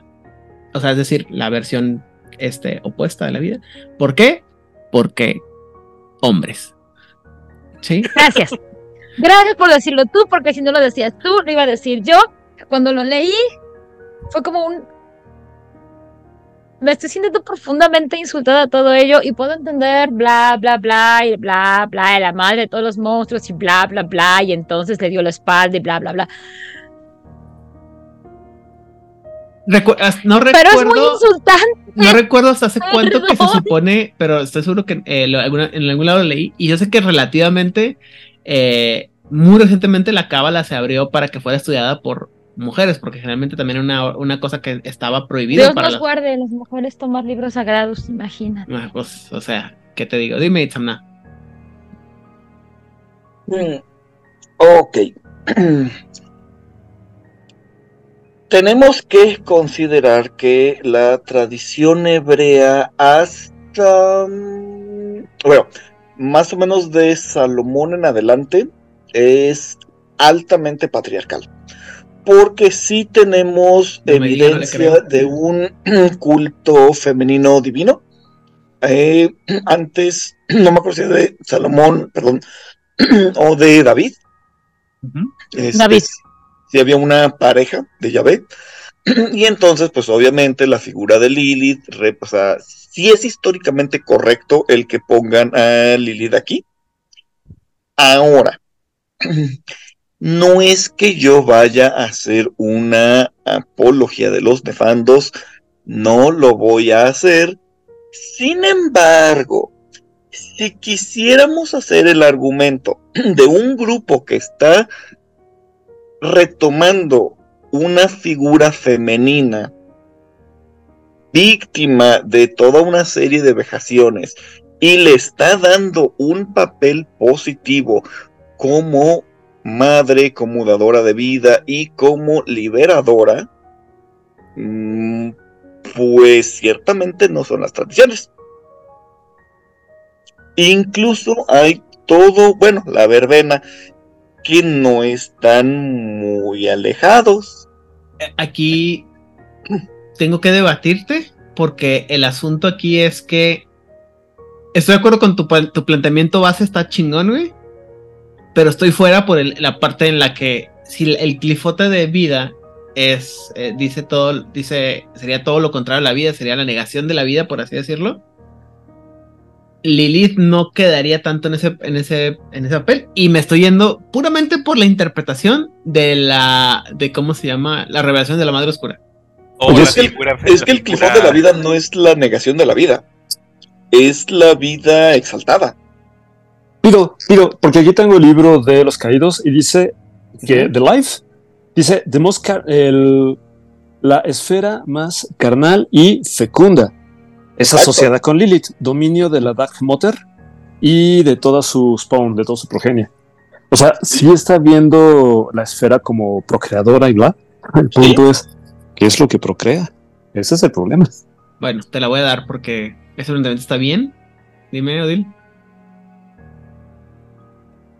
Lo interesante es que la figura de Lilith, y muy recientemente, y eso me está agradando mucho también la figura de Eva, Dentro del catolicismo, por favor, hay que ver esto porque la manera en que otras religiones del libro la ven es realmente diferente, entonces solamente puedo hablar desde mi experiencia dentro del catolicismo, aunque dentro de la Biblia católica no existe la figura de Lilith más que mencionada por ahí perdida una vez y no necesariamente como Lilith. Eso lo tuvimos este, más recientemente cuando se empezó a abrir la cábala a los Gojim. Em, em, siempre ha sido como muy negativa,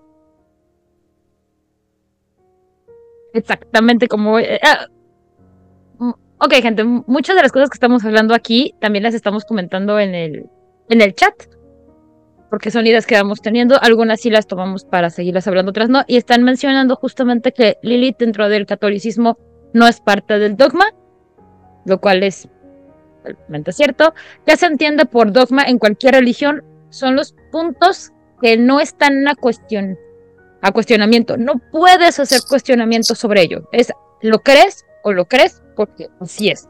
Puedes hacer Espurio. cuestionamiento sobre puedes hacer cuestionamiento sobre un montón de cosas, pero sobre eso no. En el catolicismo, un dogma es la resurrección de Cristo. No puedes hacer cuestionamiento sobre eso porque es la base absoluta dentro del catolicismo. Entonces, en el caso de Lilith, no es en el dogma católico, en- alguien la sacó por ahí, la recuperó a partir del siglo XX.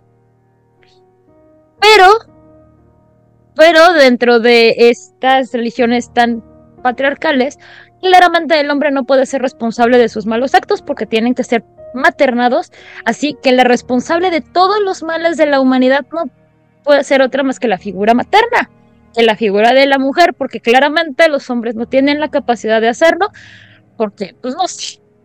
O sea, en el caso de Lilith, si tomamos en cuenta como la cuentan, es a Lilith básicamente la crean de la misma sustancia que Adán, estaban iguales, y cuando Adán se quiere pasar de lanza y dice, tú te vas a, su- a estar sujeta a mis voluntades, Lilith dice, ay, sabes que yo creo que no, ya me voy de aquí.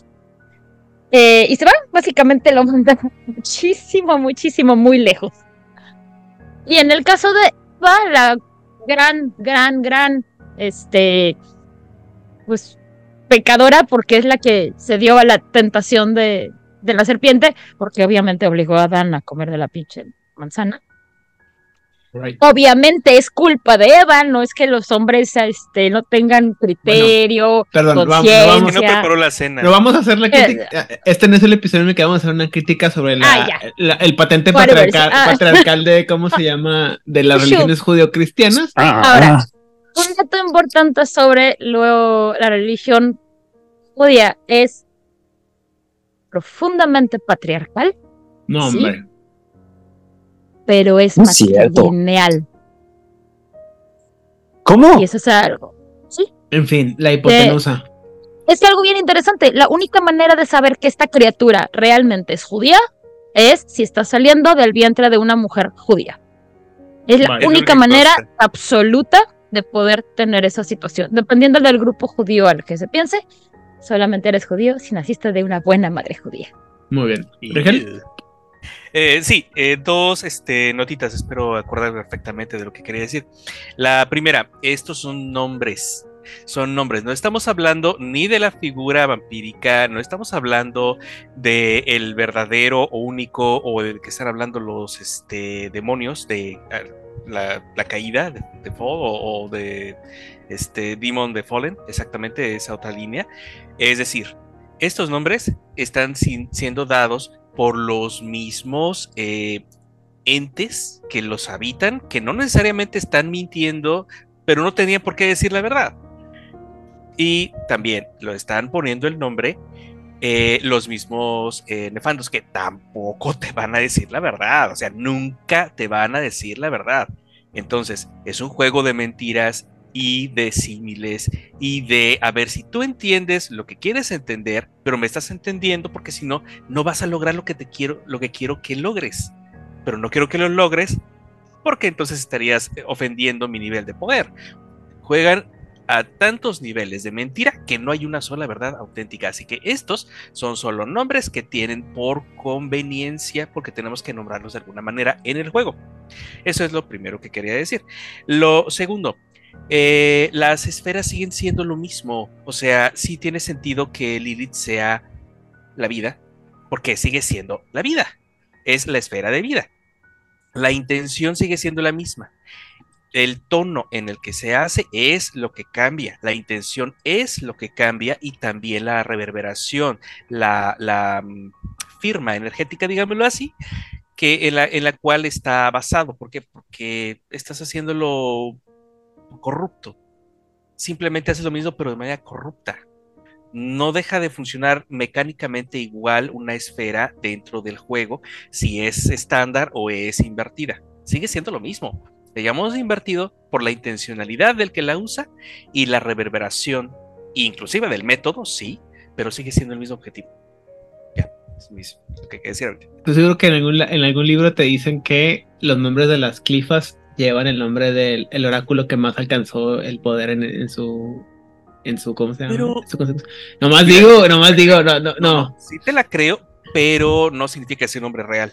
O no Ah. significa que hayan perdido su nombre en el camino. Acuérdate muy bien que en el momento en que está haciendo la búsqueda, se pierden en el caos y en el proceso son El único- renombrados o se renombran a sí mismos. Digo, también tienes es, es falso totalmente eso, vaya a ser falso porque sabemos que ninguna de estas, o a lo mejor uno de estos sería el nombre verdadero de Alaswad. Dime, Itzamna.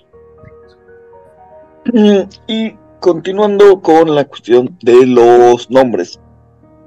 Y porque para desgracia de muchos he estado gastando demasiado punto de, de fuerza de voluntad para evitar hablar de esa otra ambientación. Este, lo que pasa es que además este, este reino tiene el nombre de Lilith, pero Lilith no es la gobernante.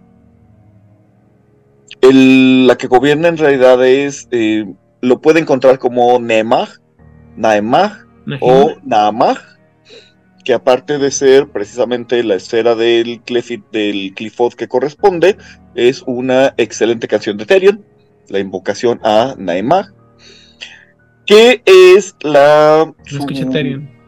no escu- No, o sea, no, es- no, no es que yo no lo escuche, no lo escuchen, por favor. Ah, Ah, porque no, es muy bonita banda. Eh, Sobre todo los chida. primeros tres Hasta a discos. mí me gusta. eh, Cuando bueno. suelto su etapa de death metal sueco, muy buena. Pero bueno, continúa. escúchenme en 20 años en mi podcast de death metal. Este, y se opone a la esfera de Malkuth, Ajá, que es la esfera de la vida en el Sephiroth. Perdón. Y aquí es donde me voy a tomar mi minutito que me habían prometido que podía utilizar, y ni siquiera va a ser un minuto. En el juego de Cult, Mal- Malkuth representa precisamente la naturaleza desde el punto de vista conformista. Es la que te da la vida, que solamente tienes que estirar el brazo y te cae la manzana. Naemag representa la naturaleza en el punto de vista destructivo, es el huracán. Acá le dan una, o sea, sí to- todavía toman la parte de que eh, Malkuth es la, es la esfera de vida, Naemag es la, eh, la Clifot de vida, pero tiene esta visión muchísimo más carnal, muchísimo más de la fertilidad y que siempre está mm, cambiando. Es algo muchísimo más sexual y muchísimo más apasionado. Y con eso termino. Muy bien. Gracias. Eh, insisto, eh, hay muchas cosas que pueden hacer y pensar sobre las esferas clifóticas, pero la verdad es que es este como que ya meterse a, a- a, como me gusta decir, a partir cabellos y estar así como que buscándole lo, lo cuadrado o lo redondo, ¿no? O al revés. Eh, la siguiente la siguiente clifa, y no hay nombres, ¿verdad? Para las esferas en su en su versión normal. Nomás los los ridículos de los nefandos le pusieron a poner nombres este extra. Ujú, claro que es sí, que pero- Más bien le pusieron el patrón de. El patrón que rige el reino que representa a esa Mm. esfera. Si es que entendí correctamente, entonces tienes a una entidad.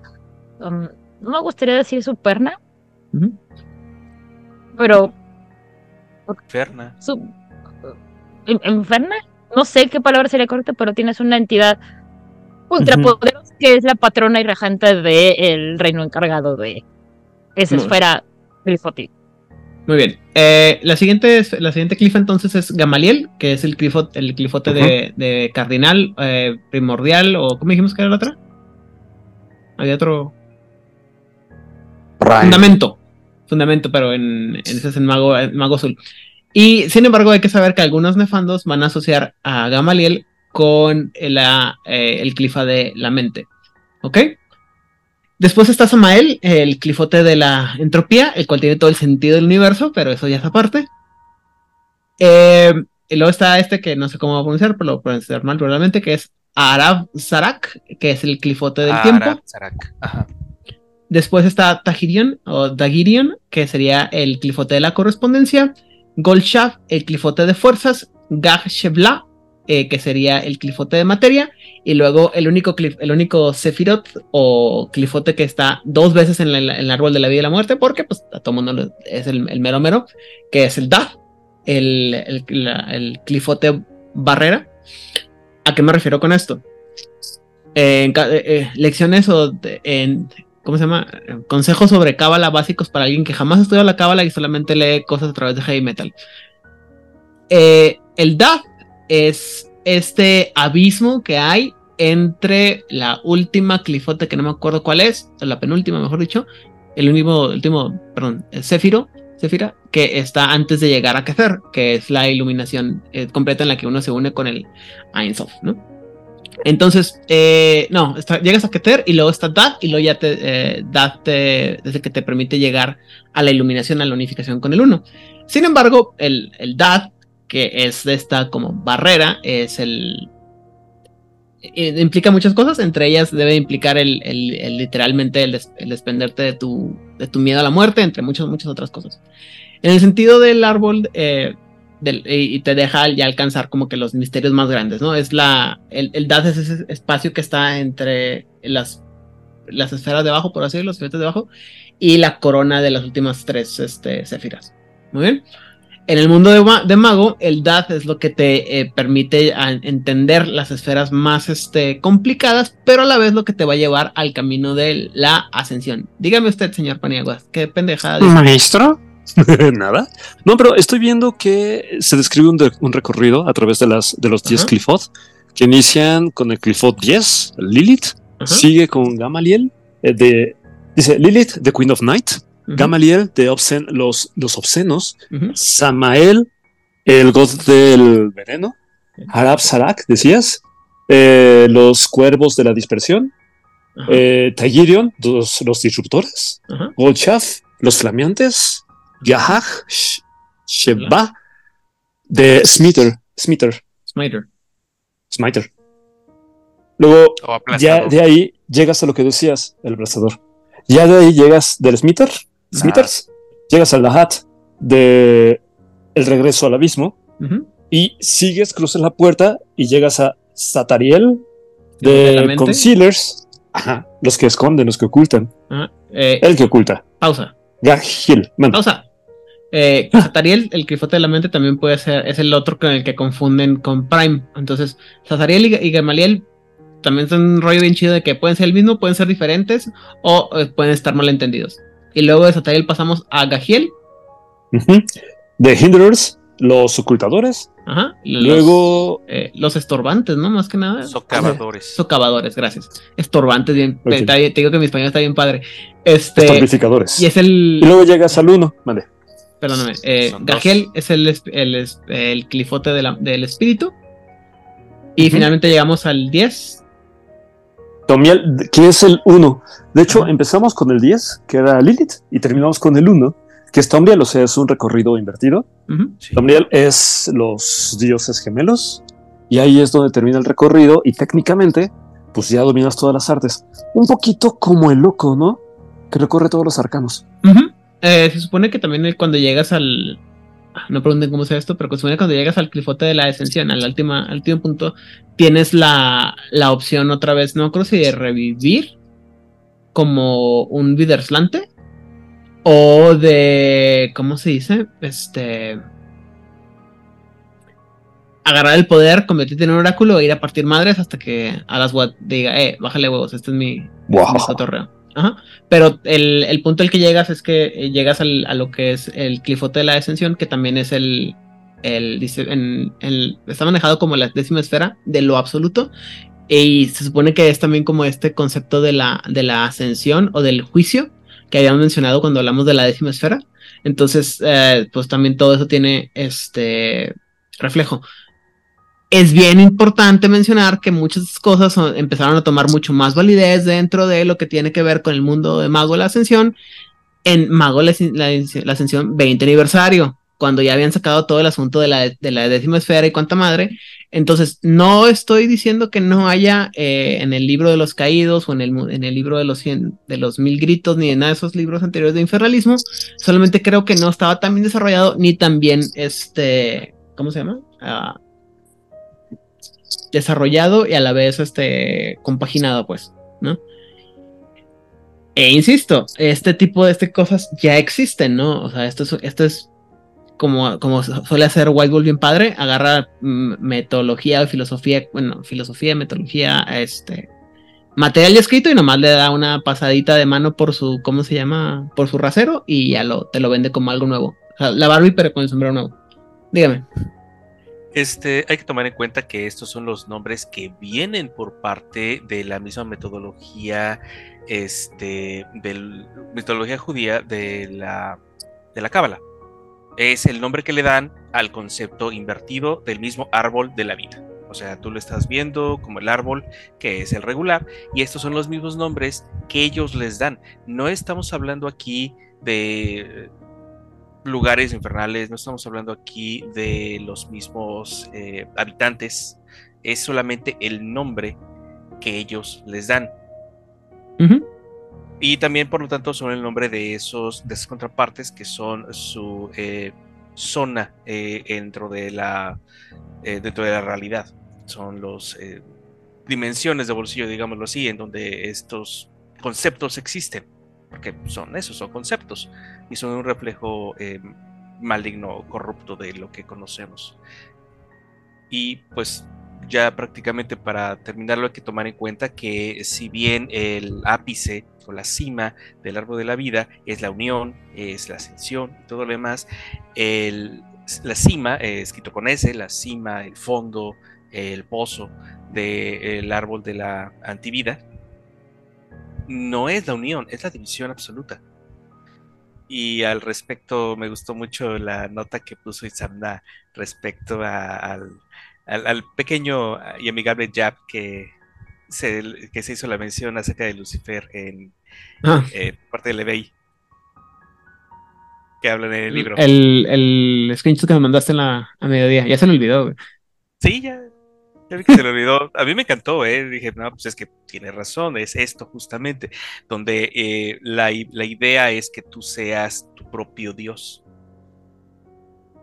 lo que pasa es que también el asunto del descenso es, complicado porque está manejado, está entreverado con lo que, insisto, cuando hablemos de los nefandos, las hay como, bueno, yo recuerdo que había tres versiones muy, muy interesantes o que eran las más como definidas y ahora, pero con el libro Los Caídos de 20 aniversario le echaron una, ¿cómo se llama? Metieron como más ejemplos de lo que podía ser, o vertientes o corrientes de lo que podían ser los nefandos, muy chidas, muy modernas, muy, muy nice todo, pero eh, el concepto de lo que podía pasar con, la, con el descenso estaba muy atado a lo que pudiera ser el, tipo de nefando que eras. y, y, no sé si recuerdas que había tres nefandos que eran así como que los el típico malo malote de Malolandia satánico de así tipo Anton LaVey. Y luego estaba el. Que no, yo soy malo por naturaleza y el mal me lleva. No, pero eh, eh, es que lo creo que último se me, se me confunden porque están uno, están los que son, los que eran, si mal no recuerdo, los que eran los, los intermediarios de las criaturas más allá del, del abismo, no sé qué chingaderas, y luego que eran malos por porque querían despertar a los, a los dormidos en este mundo y bla, bla, bla. Y luego estaban los otros que están así literalmente, así de que bien botadotes, que eran los, creo que son los Clasha, que son así de que, ah, pues no, nosotros lo único que queremos es que todo vuelva a ser como era antes, güey. Antes que qué, antes de todo, güey. Queremos eh, acabar todo porque nos caga todo el, todo el universo, güey. Entonces. Apaguen la luz, quiero dormir. Ajá, entonces como, pero como cada uno tenía esos grupos, tenía efectos diferentes, la ascensión era diferente. Entonces, por ejemplo, o el descenso, ¿no? Si te decías un pinche, un oráculo cabrón como era este de los malos natos de, la, te decías como, como Alas Watt. Si te hacías un, un, un ¿cómo se llama? Si llegas al último punto, eh, cuando eras de los seguidores de los, los niños que duermen más allá de, la, las profundidades del abismo, pues te convertías en un, como, como en un, ¿cómo se llama? En, en, Wraith, uh, Neverborn. No, Once Born. Que son estos como demonios abisales que alguna vez tuvieron conciencia humana. Y si te decías de los Clash, te haces un chingón de los, de los Clash o de los, no cómo se llaman, los, los malos malotes de, de, destrucción, pues lo único que se hace es que te convertías en un arma de destrucción nuclear. Y decimos, ah, qué padre, güey. O sea, bomba. De, bomba. Ajá. Dependía mucho de las cosas que tienen que ver y también el estudio de, la, de, las, de las clifas. Incluso si mal no me equivoco, está todo este, este, este tema de, de que tuvimos la novena puerta, ¿verdad? ¿Sí? ¿No? Novena puerta, Johnny Depp, 1990, ¿no? No sé de qué estás hablando, Willis. Ah, ya, sí, 96. nueve, la novena puerta que se basa en el Ah, Club la Dumas. novena. Perdón, es que no te escuché. Y sí, es la novena puerta y sí, estoy totalmente de acuerdo. Que en español es el, película, el Club Dumas, ¿no? La novela es el Club, el Club Dumas. Sí, y Lo que pasa es que es, está basada. libro. Exacto. Bueno, O sea, ahí la cuestión es esa. hay una parte de la película, buena parte de la trama de la película es la búsqueda de varios libros que se complementan y que tienen secretos oscuros y terribles escondidos entre ellos. En, pero que evidentemente los grupitos de satánicos del mal, malos de Malolandia, se está, ocultan unos de otros para, con la búsqueda de que uno de ellos la cague y poder llegar a, a, a, a cobrarse todo el poder. De hecho, pasa en la película literal así como tal. Es un gran, eh, de hecho es un gran símil para los grupos de poder que tienen guerra entre sí para Y los nefandos así te dicen de que, güey, sí, o sea, yo, eh, Belia Vicos tendría el poder de, de hacer a todo mundo, este, ¿cómo se llama? Nefando si les enseño este libro. Pero si eso implica que lo va a agarrar, este, ¿cómo se llama? Romualdo Beckett, Cuthberto Beckett, perdón. Pues no lo voy a. Mejor no. Mejor dejo que. nunca voy a superar el Cuthberto, perdón, Beckett, qué bueno que Mejor que, como Beckett. que él solamente llegue y cuando llegue y, y venga de- a mí destrozado buscando el conocimiento oscuro y malvado de la oscuridad, yo se lo daré. No, le diré. Y entonces, O le dirá que no. Le dirá que no, por supuesto, es mala. ahí, en estos días creo que va a salir una película, no sé si para cine o para Netflix, o, o ya salió poquito, que va a hablar sobre este maravilloso movimiento que hubo en los ochentas en, en México, llamado los narcosatánicos. A la verga, no, güey, por favor, no. Ahora, aquí hay cosas muy interesantes sobre esta situación. Y la primera es que cuando esto sucedía en la ciudad, en, en México, fue en los 80. Esta época mágica en donde cosas muy raras pasaban en el mundo. Todo de los narcosatánicos empezó en el noreste de, de, este, de México. Sí, con unas personas que tenían unos rituales medio extraños. La cuestión es que técnicamente aunque el líder del culto esto decía que tenía poderes y que los sacrificios le estaban dando y eran para alimentar a alguna entidad oscura y yada yada, este, pues realmente como que nunca prosperó bien y no le salieron como tan bien las cosas. Es, es una historia bastante entretenida bajo la premisa de todo lo que salió pésimamente mal ahí. Pero se quedó esta, esta frase, ¿no? De, que obviamente todos estos grupos delincuenciales estaban vinculados a estos cultos sumamente tétricos y macabros, porque obviamente si estás haciendo esto muy maligno de el narco, pues tiene, es obvio que también estás en esta otra cosa súper maligna.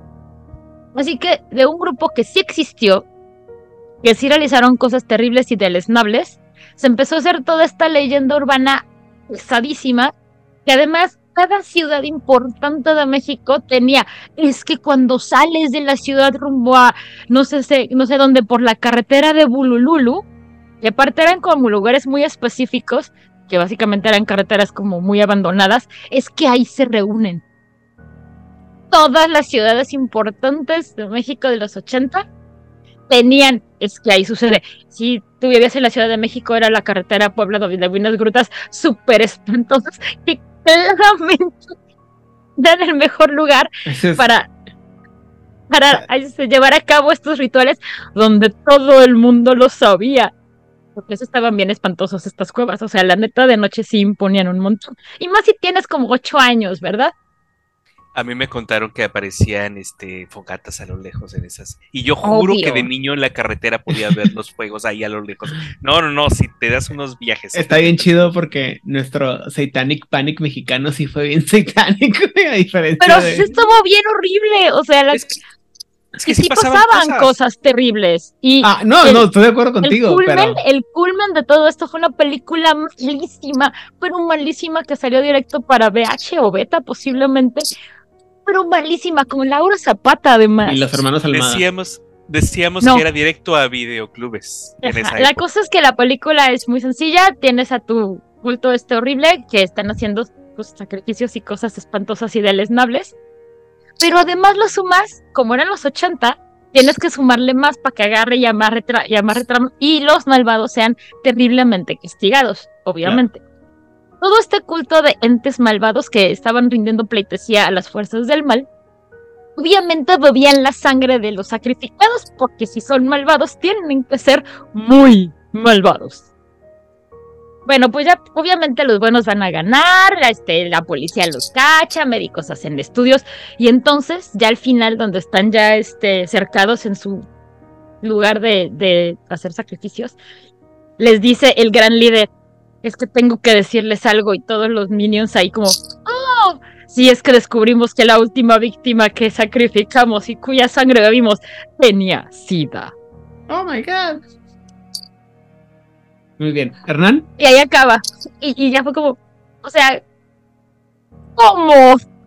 Pero si no se contagia así. 80. Pero obviamente, Esto tiene un nombre.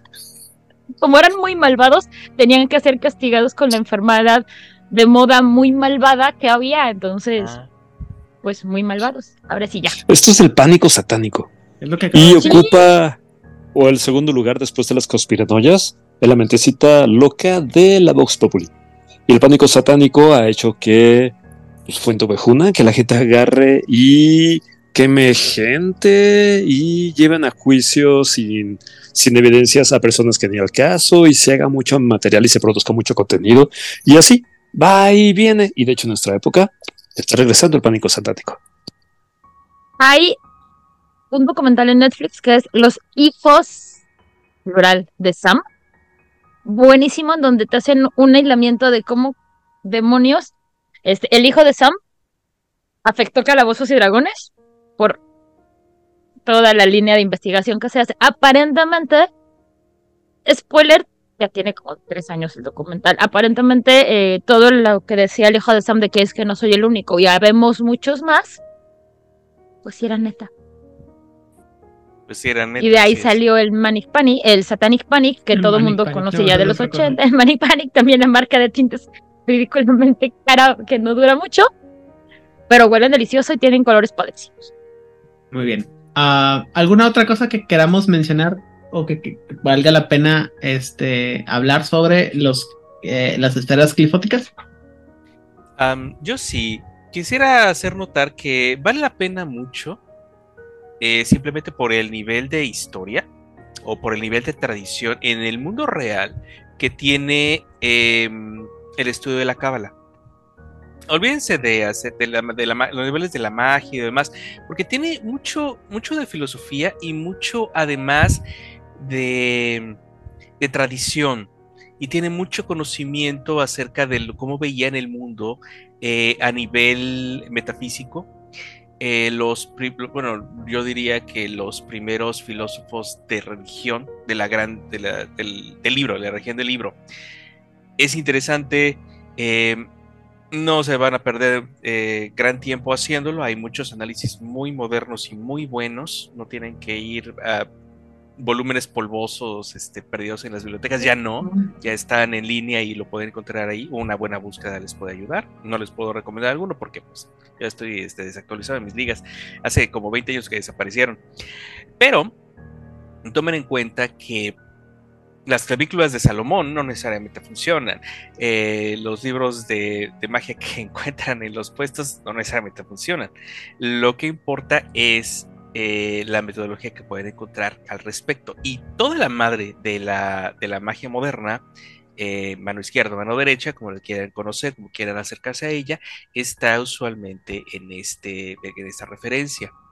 Eh, no nos vamos a meter aquí al respecto, bueno, no en este punto al menos, creo que no, de preferencia, ¿no? Nos saltamos, sí, por favor.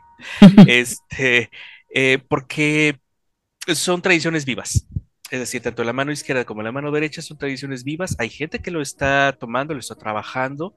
Es parte de la, eh, del respeto que me gustaría darles a las personas que están dedicando su, vida a la búsqueda de la mejora propia, la mejora de los demás. No es juicio, no es nada más. Es simplemente tomemos distancia, tomemos respeto. Y pues lo importante es conocer, digo yo. Ok. ¿Alguien más quiere decir algo más? A la una. A las dos. A las. Que si no toma, no maneja, digo, si, este, si no las controlas, no los usas. O sea, si no sabes en lo que te estás metiendo y no, siga- no sabes este, qué puertas o qué nombres estás mencionando, mejor no lo hagas. O sea, si quieres en tu crónica meter cualquier cantidad de entidades super negativas, go for it. Pero siempre puedes hacerlo de una manera am, no real, todo, con todo lo que ustedes quieran intentar por esto. O sea, pueden utilizar un símbolo que no sea un símbolo realmente, o un nombre que no sea alguno de los nombres. Como tip, si tú le agregas este, la última sílaba él a cualquier cosa, ya suena como Ángel y este, pues te puedes ahorrar un montón de cosas. Nada más revisa en Wikipedia que no sea un nombre real, por favor, porque así puedes andar invocando entidades que no quieres tener en tu casa. O situaciones que no quieres tener en tu casa porque no vas a saber tratar con ellas. O sea, más allá de algo, entonces, si no, si no, si no compra, no mayugue. Ujú. Hernán. Gracias. Oye, y que me parece curioso que mientras que decíamos que Lilith era la esfera de la vida, la que es fértil y todo este rollo, para ellos la esfera de Spirit es el, semen que fecunda, que fecunda la materia, y, por eso lo efemérico, todos los espíritus, solo que viene a fecundar lo que conocemos como el mundo material. Al mismo tiempo, para ellos, Mind es, a partir de lo que Aidan mismo decía, Mind es para ellos la esfera de las ilusiones, de las apariencias, pues, del engaño. Y así, sí, la mayoría de las esferas tienen un ligero twist. E incluso ellos llaman a la décima esfera el absoluto. Y es parte pues, de su recorrido para llegar a dominarla. Les permite convertirse en lo que llaman el Nephandic God Magus, el dios mago nefándico. Y ya. All right. Itzamna. Mm, eh, bueno, nomás un comentario. Lo, de hecho, la terminología y la idea de este del camino de la mano izquierda no tiene su origen en el misticismo hebreo, tiene su origen en el tantra. Este, el término es Vamasara o Vamakara, no sé muy bien cómo pronunciarlo, no sé sánscrito aún. Y todo esto tenía que ver, esta distinción entre el camino de la mano derecha y el camino de la mano izquierda tiene que ver con la aproximación hacia la iluminación. Eh, la base del camino de la mano izquierda tiene que ver con romper tabús. Tiene que ver con el ponerte en un estado, no es propiamente de éxtasis, sino de conmoción espiritual y mental tan fuerte que eso, es- que eso te va separando y te va rompiendo de toda la ortodoxia. Por eso precisamente son caminos no ortodoxos, ¿no? A diferencia, por ejemplo, del hinduismo, del budismo, del cristianismo y del judaísmo, aquí se trata de romper con absolutamente todos los dogmas y con todos los tabús, con todos los tabús. De ahí viene su, este, de ahí viene el origen. Eh, dentro del misticismo hebreo, eh, en sí la no hay como tal un culto, ¿no? O sea, es parte del trabajo que se hace, ¿no? Que se podría hacer dentro de la Kabbalah, pero no es como, por ejemplo, lo que hacen los Agori en la India, ¿no? Que el- los Agori es un culto de la mano izquierda, que son estos sujetos que comen carne de cadáveres y se pintan, bueno, no se pintan, se cubren el cuerpo con las cenizas de los muertos, ¿no? Porque ahí sí es completamente romper el tabú. Disculpe, señor. ¿Perdón? ¿Qué dijimos que era la mano izquierda? La mano La izquierda, mano la mano derecha. El sendero de la mano izquierda es un sendero dentro del ocultismo, dentro de la magia, dentro de ciertas prácticas espirituales que busca lograr la iluminación a partir del éxtasis y el romper tabús. El camino de la mano derecha tiene que ver con mantener la armonía, mantener la ecuanimidad y, respetar las jerarquías. O sea, lo gracias. y lo dionisíaco. Ajá. Exactamente. Ah, gracias. Ahora sí lo tengo. lo diría. Básicamente es lo, apolineo, lo apolineo y lo, y lo dionisíaco, pero también el asunto con la mano negra es que generalmente se asume que las prácticas que vas a hacer no son las prácticas más aceptadas por el peligro en el que ponen a la persona, de la tentación y de ah, pues no generar una práctica correcta. por ejemplo, eh, es, y es, vamos a poner a meternos este muy este me voy a alentar como 10 episodios, pues una de las razones por las que la gente generalmente las tradiciones no ven bien al culto del éxtasis, porque muchas de las prácticas del culto del éxtasis parecen ser left-handed. Y afortunadamente en Mago de la Ascensión eso no es un pedo, pero en Mago del Despertar sí es un pedo si tu práctica es o no left-handed. O si tu persona, o si tu práctica o tu grupo es considerado left-handed por el resto de la gente que está en tu ciudad. Pero. Mm, también dentro del catolicismo hay una versión mucho más um, ligera, digámoslo así, de la mano izquierda. Tiene que ver con la mano izquierda de Cristo. Y es que es la manera en que Cristo va a hacer que aprendas lecciones que no has querido aprender por la buena. O sea, si por la buena no estás, no estás viendo que tus acciones van a llevar a algún lugar que no está chido para ti o para los tuyos, pues hay maneras de forzar las cosas. Hay, hay un LP muy, muy viejo, que tendrá unos 60 años, yo creo que se llama Mi Cristo Roto. Mm. Está muy interesante y es básicamente un sacerdote se encuentra un Cristo que no tiene una mano izquierda y la idea de todo este disco es que, bueno, y de todo lo que está hablando en esta historia, es que nunca está en la mano izquierda de Cristo porque básicamente la está usando constantemente, porque pues somos un poquito necios los seres humanos y eh, un ejemplo que pone es este señor, que tiene una hija nada más. Y él está deseando ser abuelo y que su vida y que todo su linaje continúe. Y resulta que la hija decide. ¿Dice qué? La hija decide hacerse monja. Una madre. Entonces, este, al señor se le rompe todo el esquema de ya no va a haber este un, un linaje de mi familia porque pues mi única hija se va a meter de monja y eso le rompe como todo el esquema al Señor, ¿no? Cuando claramente pues, la hija está haciendo pues, lo que quiere, su llamado, y dentro de todo el camino de la hija es rezar por el padre. Aunque para el padre eso sea como lo peor que le puede pasar, es un ejemplo como muy ligero, muy sencillo, muy católico, pero es el ejemplo que aquí viene. Te van a pasar cosas que no quisiera, que no son, que tú no consideras buenas para ti, pero que al mediano o largo plazo van a ser buenas para tu alma es, es un tema repetido en muchas mitologías, este, el hecho de que lo, como somos generalmente diestros, todo lo que hacemos con la mano derecha está bien y todo lo que hacemos con la mano izquierda está generalmente mal. Y también la idea de que la, con la izquierda haces lo que generalmente no harías. Por ejemplo, también algunas, algunas explicaciones o con, conceptualizaciones del catolicismo, eh, Dios sana con la derecha y mata con la izquierda, ¿no? Entonces también por eso es así como que todo lo que hace la mano izquierda no es, es lo, lo que hacemos lo pecaminoso, lo reprobable y lo que probablemente nos ponga en peligro de muerte espiritual. Pero eh, para algunas personas el tomar el camino de la mano izquierda es una forma de iluminarse y de encontrar eh, un avance ligero, pero es peligroso, ¿no? Es como, por ejemplo, tratar de hacer las cosas bien usando las cosas malas, como por ejemplo cuando Saga Géminis, Saga eh, Máscara, este, Afrodita y Saga, Afrodita, Máscara de Muerte, Camus y Shura de Capricornio regresaron del mundo de los muertos usando los Apuris de Hades para tratar de proteger a Atena, junto guiados por el único y excelso Shion de Ares con los Apuris. Básicamente. sin mencionar a los caballeros del zodiaco.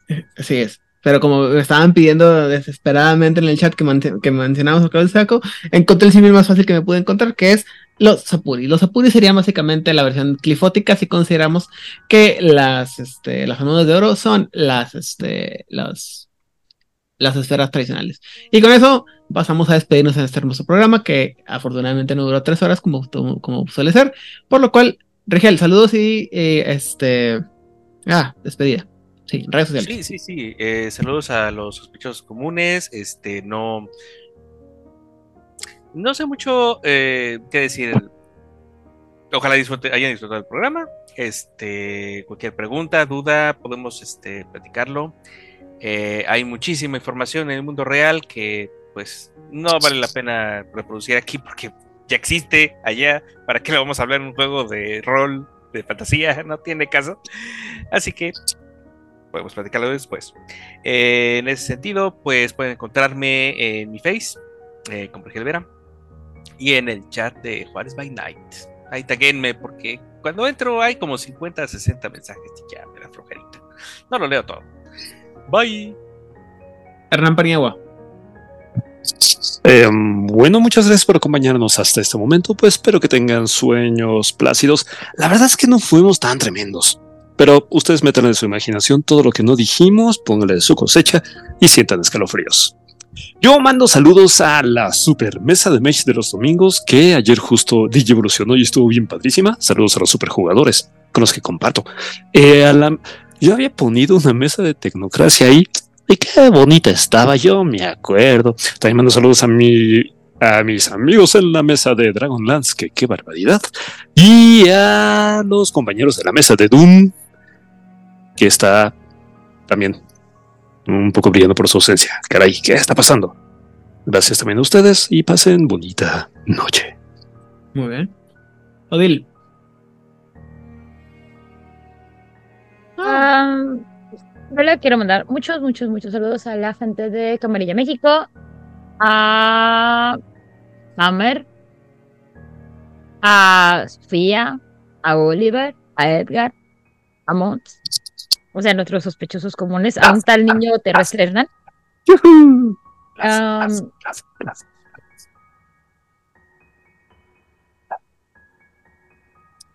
este, a Aldemar, a Oscar, a Guillermo y a toda esa gente muy maravillosa que está en el Discord de Juárez. Estoy segura que me falta alguien, perdón, soy muy mala para los nombres y siempre los anoto y siempre olvido en dónde los anoto. eh, pero este, realmente los aprecio un montón. Gracias a todos ustedes por, por los mensajitos que luego mandan. Y este, ahí me pueden encontrar en, en Instagram como Odilclio y en el extinto Twitter, ahora llamado X, uno de los rebrandings más inútiles de toda la historia de los rebrandings, este, también como Odil Clio. Eso también es un gran ejemplo de algo clifótico. ¿Dobabes? Nos le hicieron al hermoso ave azul. Era muy hermoso, horrible y caótico, pero era muy hermoso. Yo había ponido Ahora un es ave azul aquí y ya no está. Ahora solo queda pues- el ave verde. Desordenado. Es una X horrible. O sea, ni siquiera fue como para. O sea, en fin. Muchísimas gracias a todos. Que tengan una muy maravillosa semana. y nos escuchamos la próxima vez. Bye. Y no olviden participar en la, el reto de los. Ah, sí, no olviden participar en el reto. Se va a bien- poner bien bueno. Si queremos ver sus interpretaciones de. De cómo van ustedes a las tradiciones y a las convenciones. Muy bien. Gracias, Odil. Eh, muchas gracias por habernos escuchado. Em, si les interesan estos temas, eh, hay mucha bibliografía, se puede encontrar mucho en internet. Como consejo, las cuestiones de la mano izquierda sí pueden ser un tanto difíciles, no lo practiquen a menos que tengan un crecimiento mental y espiritual bastante fuerte, porque sí es complicado. Como consejo, si lo quieren meter en una mesa, por ejemplo, de mago, eh, hay ciertas cosas que se pueden hacer que no son tan gore o que no son tan difíciles.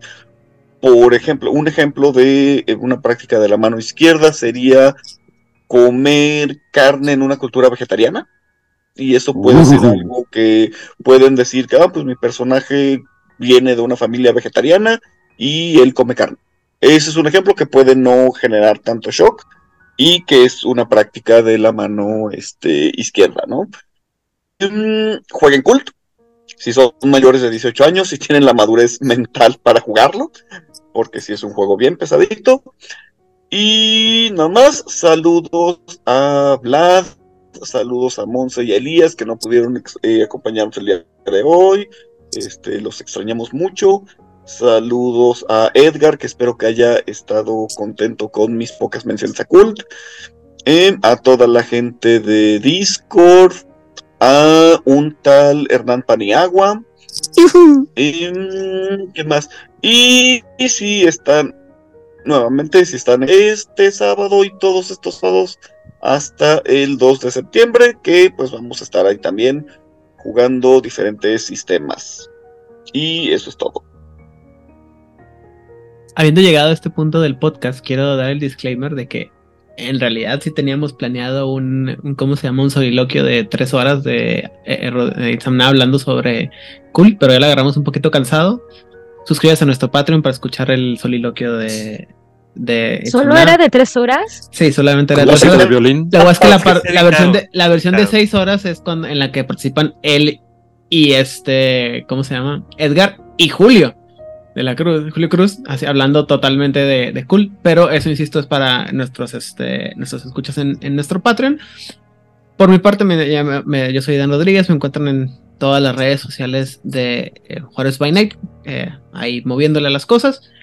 Um, saludos a toda la gente que nos permite poner nuestras publicaciones en todas sus redes sociales, todos los grupos de Facebook que en ese momento no acuerdo y no voy a hacer el intento de recordar, pero eh, muchas gracias a toda la gente que lo hace a, la gente que, de grupos que nos apoya, como pueden ser, por ejemplo, los chavos de Masterface, eh, Eduardo, Carlos, eh, Luis, Alberto y también Oliver de la Parra, también conocido como el jugador casual, eh, y a Mochilas Chasam en todo México, Pepe y Corona Roll. Un saludo a la gente ausente en este programa, como pueden ser Monse y Elías, pero también un saludo a la gente que nos, nos ha ayudado a formar parte de este equipo, sobre todo a, a Vlad, que entró en locura y nos mandó un chorro de, promocionales de aquí a futuro. Participen en el, reto que pusimos de las redes de los, eh, las tradiciones, va a estar divertido. Eh, fuera de México, un saludo a toda la gente que nos escucha, que no, no, que nos escucha y que nos comparte y que nos acompaña en el Discord, como pueden ser eh, Luis Armander, Nocturnadid, Guillermo Moreno, y también en Colombia Aldemar, Oscar Guerrero en Chile, así como eh, Gabriel, que no me acuerdo cómo se pide a Gabriel ahorita, pero perdónenme. En Argentina, las voces de Lander, la voz de Angan, eh, Oscuros y El Circo de Medianoche con Matías Kipling. Y en España, a la gente de la frecuencia, David, Damián, Rosa. Y en Barcelona, a, Raúl Roldán y a eh, Emilio Rubio, alias Nigel Nigel, que pinta miniaturas bien bonitas. Y espero no haberme olvidado a nadie más a Edgar, porque después dice que no lo saludo, que estoy enojado con él, solamente ligeramente. Y habiendo dicho todo lo anterior, y después de habernos acompañado en este travesía rápida sobre lo que tiene que ver con las esferas clifóticas, si usted quiere conocer todos los secretos que faltan por conocer sobre Mago, por favor, invóquenos. Compártanos. Compártanos. No, yo no doy asesorías a casa, a mí no me invoquen.